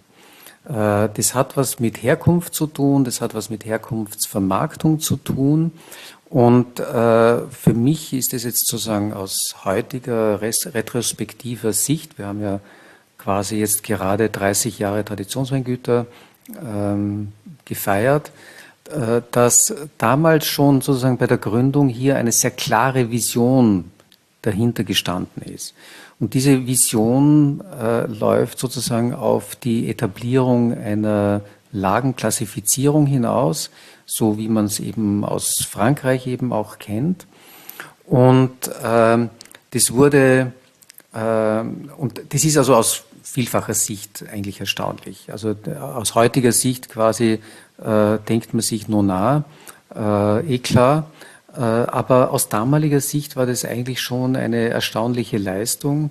Äh, man darf nicht vergessen, dass Anfang der 90er Jahre äh, die Burgund eigentlich eher eine unpopuläre Gegend war. Also es gab schon ein paar Spezialisten, die sich damit beschäftigt haben, aber es war eine, es war eine, es war eine Weinregion, die als eher Inkonsistenz gegolten hat, die als kompliziert gegolten hat und in keinster Weise, in irgendeiner Art und Weise als Vorbild äh, gedient hat. Äh, damals waren alle Augen äh, nach Bordeaux gerichtet. Äh, Napa Valley hat sich starkst äh, an, an, an, Bordeaux ausgerichtet. Die teuersten Weine der Welt kamen aus Bordeaux. Ähm, also das hätte vielleicht wesentlich mehr Vorbildcharakter gehabt als, jetzt, als die Burgund. Dennoch haben die, meine, und meine Vorgänger damals entschieden, sozusagen hier äh, als Vereinsziel eben eine Lagenklassifizierung in Österreich zu etablieren, in ihre ersten Statuten hineingeschrieben. Und äh, dieses Ziel hat man eben jetzt in den letzten 30 Jahren äh, verfolgt. Äh, das war natürlich am Anfang nicht ganz so einfach, weil es gibt ja keine Publikation, die Anweisungen darüber gibt, äh, wie man eine Lagenklassifikation in einem Gebiet macht, was dazu führt, dass man sich zuerst einmal im Klaren sein muss, wie macht man sowas überhaupt, welche Systematik kann man hier überhaupt wählen, was klassifizieren wir denn eigentlich überhaupt, wie kann man sowas machen und all diese Dinge, die, da, die damit irgendwie verbunden sind. Und sowas geht auch nicht von heute auf morgen, sondern, ähm, äh, sondern das braucht einfach eine gewisse Zeit, bis man so eine Systematik ent entwickelt. Und äh, äh, wir haben hier fast 15 Jahre gebraucht, bis wir mal diese Systematik entwickelt hatten und haben dann, äh, haben dann begonnen, sozusagen diesen Prozess einzuleiten, weil eine Klassifikation ist ja auch nicht etwas, was man von heute auf morgen macht, sondern ist auch ein Prozess, der, der über viele, viele Jahre geht. Das heißt, also uns ist klar geworden, dass man eine Klassifikation äh, über sehr lange Zeiträume denken muss das heißt, die Idee dahinter ist, dass man sagt, also wirkliche Signifikanzen äh, bekommt man erst nach äh, einigen Jahrzehnten. Und genauso wie man in der Burgund 1934 begonnen hat und erst 1974 abgeschlossen hat, haben wir gesagt, ja, wir werden wahrscheinlich nicht viel, viel schneller sein.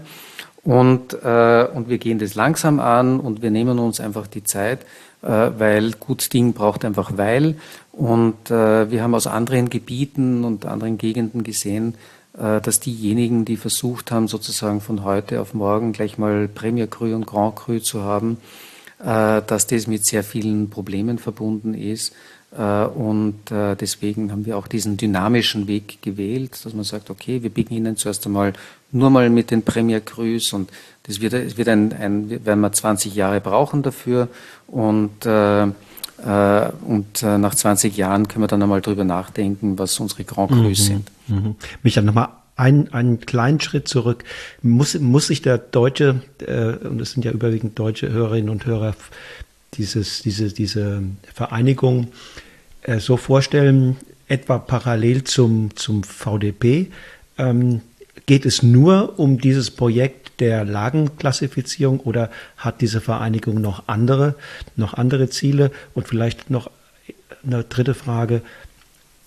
Ich erinnere mich, dass es ja zunächst mal eine eher regionale Vereinigung war, die im Kamptal, im Kremstal und so in dieser Region ähm, äh, eine Basis hatte und mittlerweile aber doch auch nicht österreichweit, aber doch viele andere Gebiete ähm, einbezogen hat. Also ich, Äh, genau, also die, die, die Vereinigung hat also sehr regional begonnen und äh, wir entwickeln uns mehr und mehr nun zu einer nationalen Bewegung. Ähm, das, ähm, ich finde das ganz gut, dass man, dass man zuerst einmal klein beginnt und dann, dass man zuerst einmal schaut, dass die Dinge, die man macht, sich auch bewähren. Und äh, jetzt nachdem äh, nachdem jetzt mehr und mehr Winzer gesehen haben, dass, äh, dass das also nicht nur Jux und Tollerei ist, was wir da machen, sondern dass das sehr fundiert ist, ähm, gibt also jetzt mehr und mehr Interesse eben auch am Verein. Und äh, wir haben also, äh, wir haben im Donauraum, also neben Kremstal und Kammtal, ist auch äh, das Dreisental und der Wagram ein Teil der Traditionsweingüter. Äh, vor vier, fünf Jahren kam dann Wien und Kanuntum dazu. Äh, heuer wurden die Traditionsweingüter Thermenregion gegründet. Äh, in den nächsten zwei Jahren gründen wir die Traditionsweingüter Weinviertel.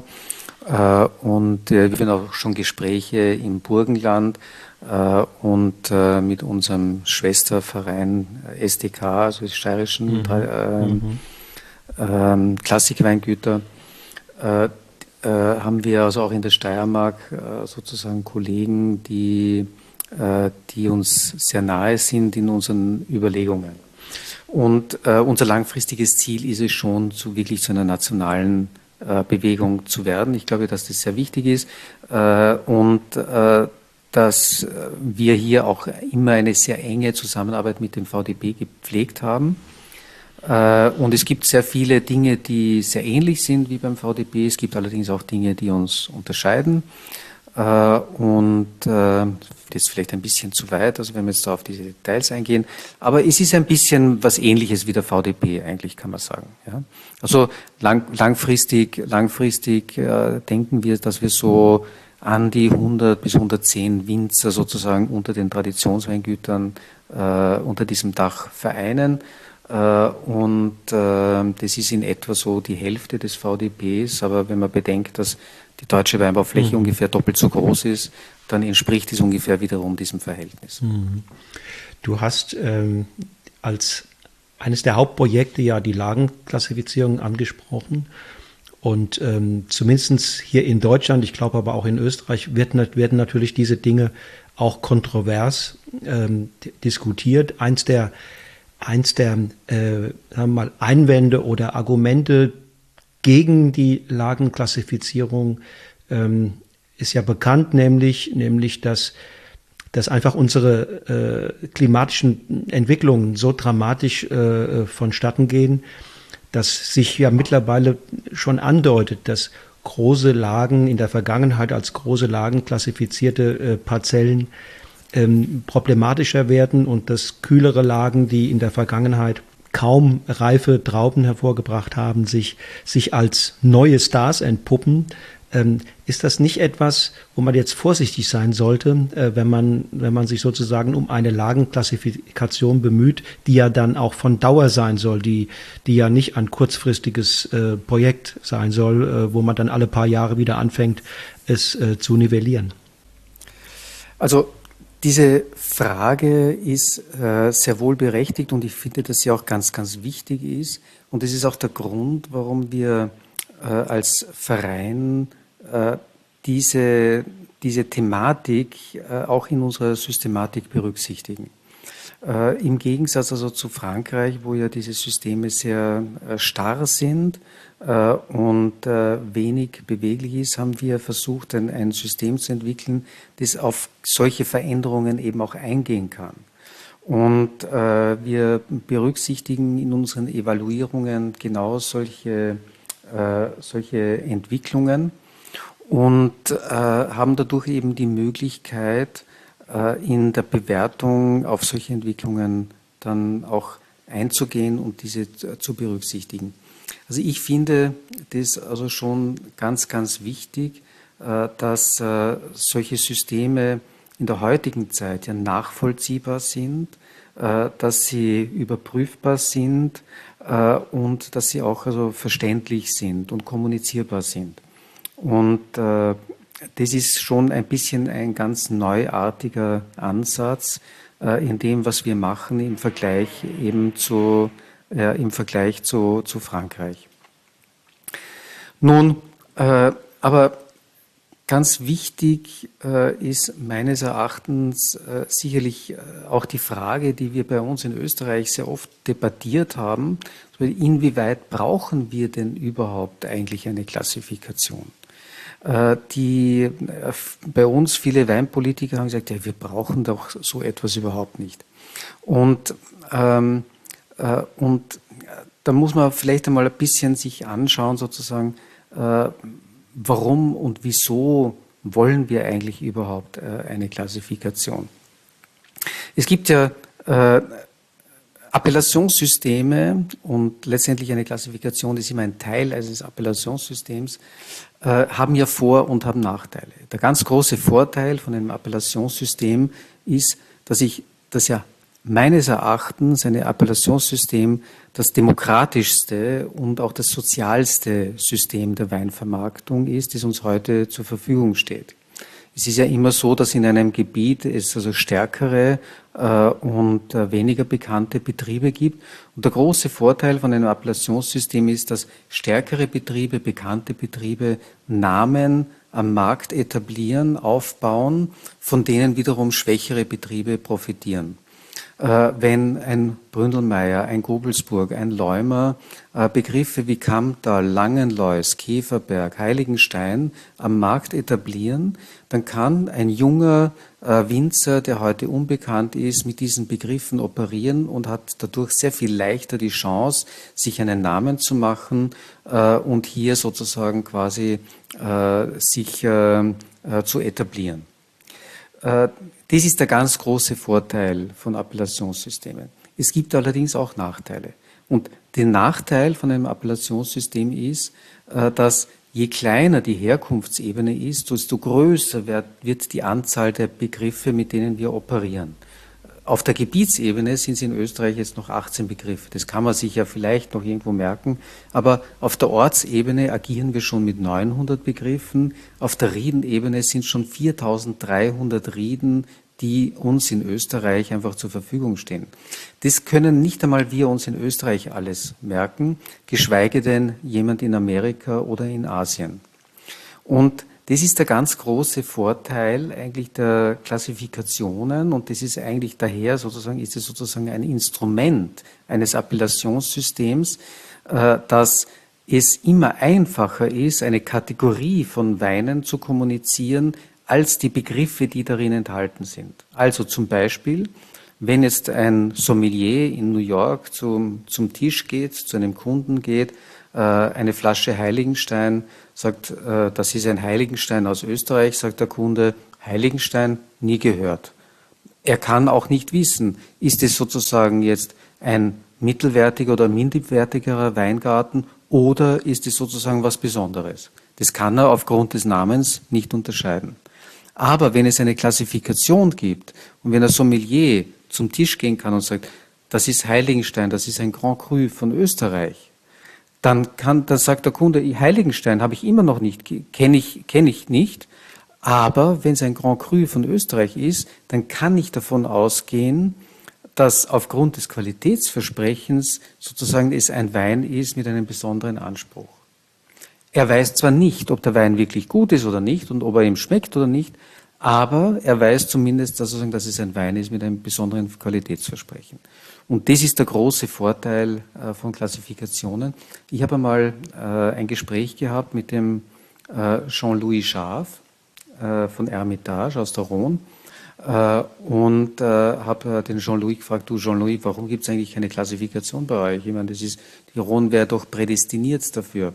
Und er sagt, ja, ja, wir haben eh darüber gesprochen. In den 50er Jahren wurde bei uns unter den Winzern debattiert, ob wir das nicht auch machen sollen. Und sie sind zu dem Schluss gekommen, wir brauchen das nicht. Ja? Äh, Nachsatz von ihm, das war der größte Fehler, den wir jemals gemacht haben. Es zeigt sich heute, äh, nach äh, 70 Jahren, äh, dass äh, äh, alle Gebiete mit einer Klassifikation heute wesentlich besser dastehen als Gebiete ohne Klassifikation. Und Und ich glaube, äh, dass dies, was der VDP in Deutschland, das, was die Traditionsweingüter in Österreich machen, dass das nichts damit zu tun hat, sozusagen, dass wir jetzt da irgendwie die Burgund kopieren wollen. Ich habe vorher schon erklärt, äh, damals war die Burgund vollkommen unattraktiv. Aber es ist am Ende des Tages eine Notwendigkeit für uns in der Kommunikation, ein Instrumentarium zu entwickeln, mit dem wir diese große Vielzahl von Begriffen, von deutschen Begriffen, die ja in der englischsprachigen Welt schon ganz schwer auszusprechen sind, mit denen wir operieren können, das uns letztendlich ein bisschen eine Hilfestellung äh, äh, bereitstellt, sozusagen in der Vermarktung in der, der Weine sozusagen aus Österreich und aus Deutschland.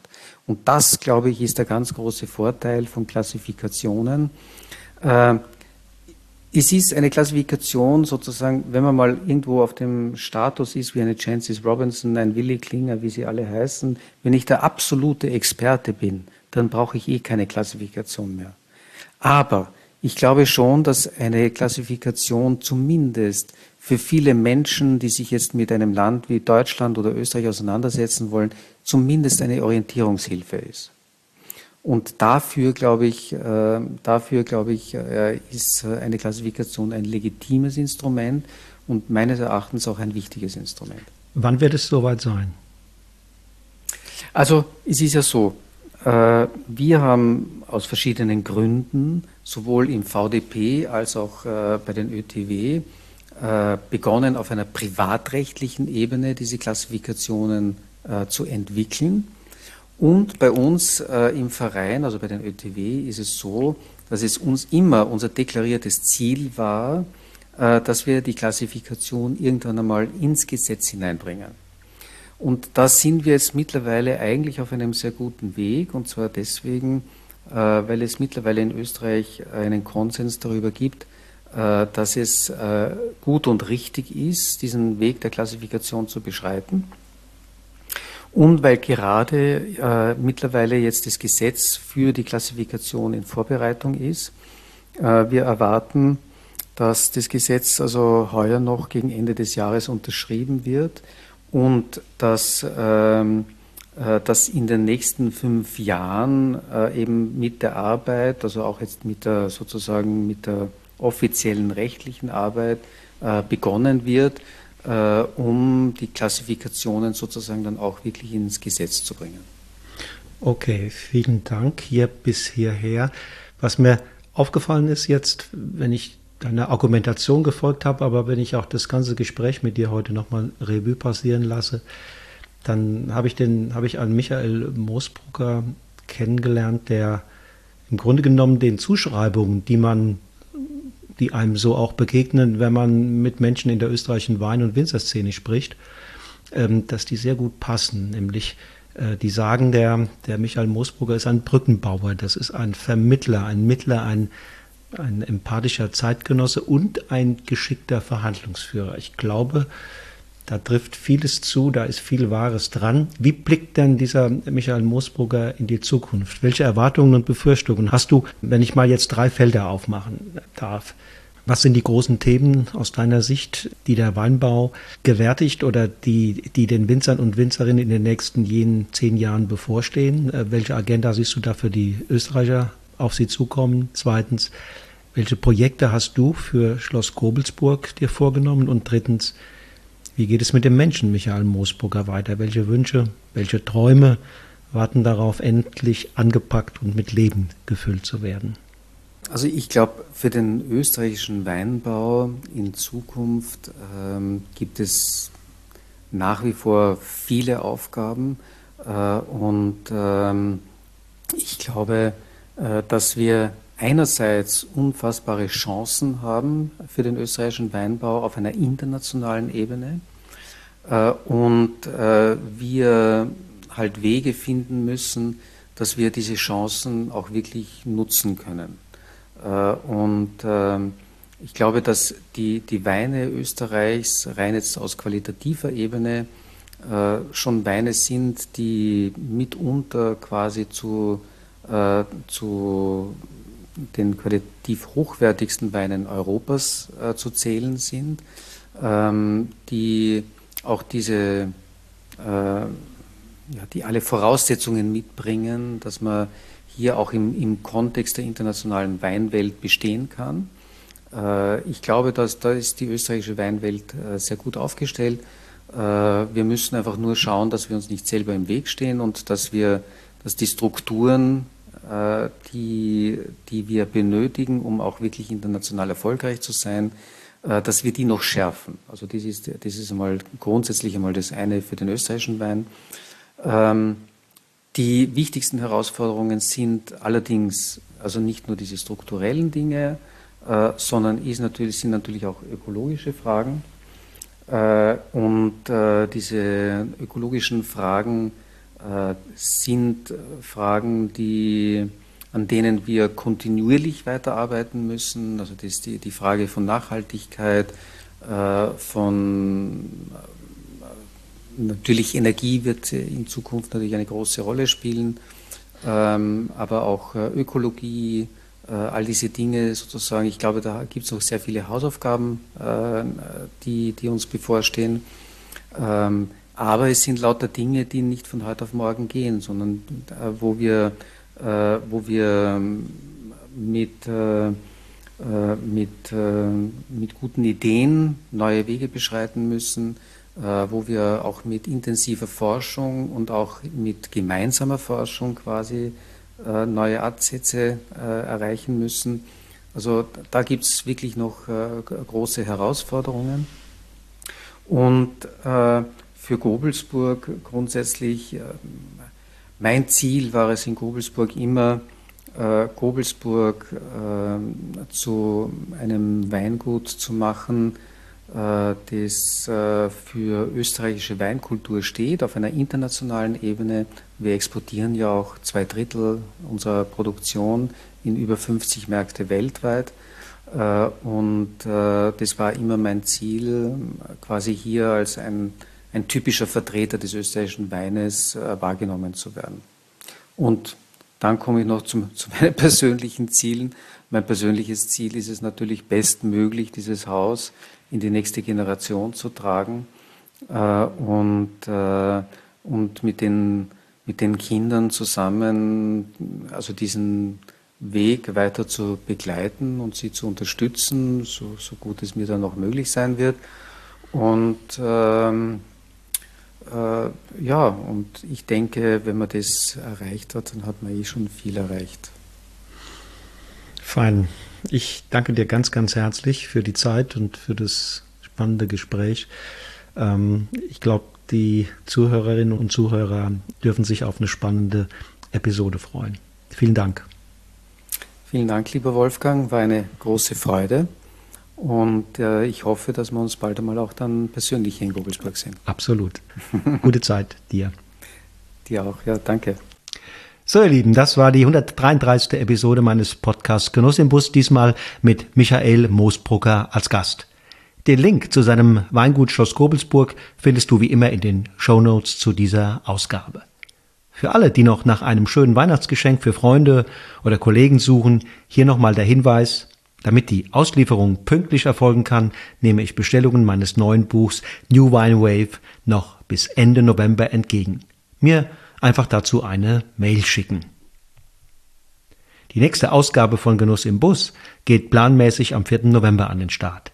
Dann nimmt der Bad Kreuznacher Winzer Martin Korell am Mikrofon Platz. 2003 hat Martin das Weingut von seinen Eltern übernommen, viel früher als damals gedacht. Unter ihm hat es sich dann schnell zu einer festen Größe im Weinbaugebiet Nahe entwickelt. Nachdem schon seit geraumer Zeit großer Wert auf nachhaltiges Wirtschaften gelegt wird, steht nun auch die Bio-Zertifizierung unmittelbar bevor. Und Martins Weine, tja, die muss man einfach mögen. Sie sind ungemein fein, elegant und immer von einer wohltuenden Frische geprägt. Vino viele Alleskönner, die Beginner und Freaks gleichermaßen gut abholen.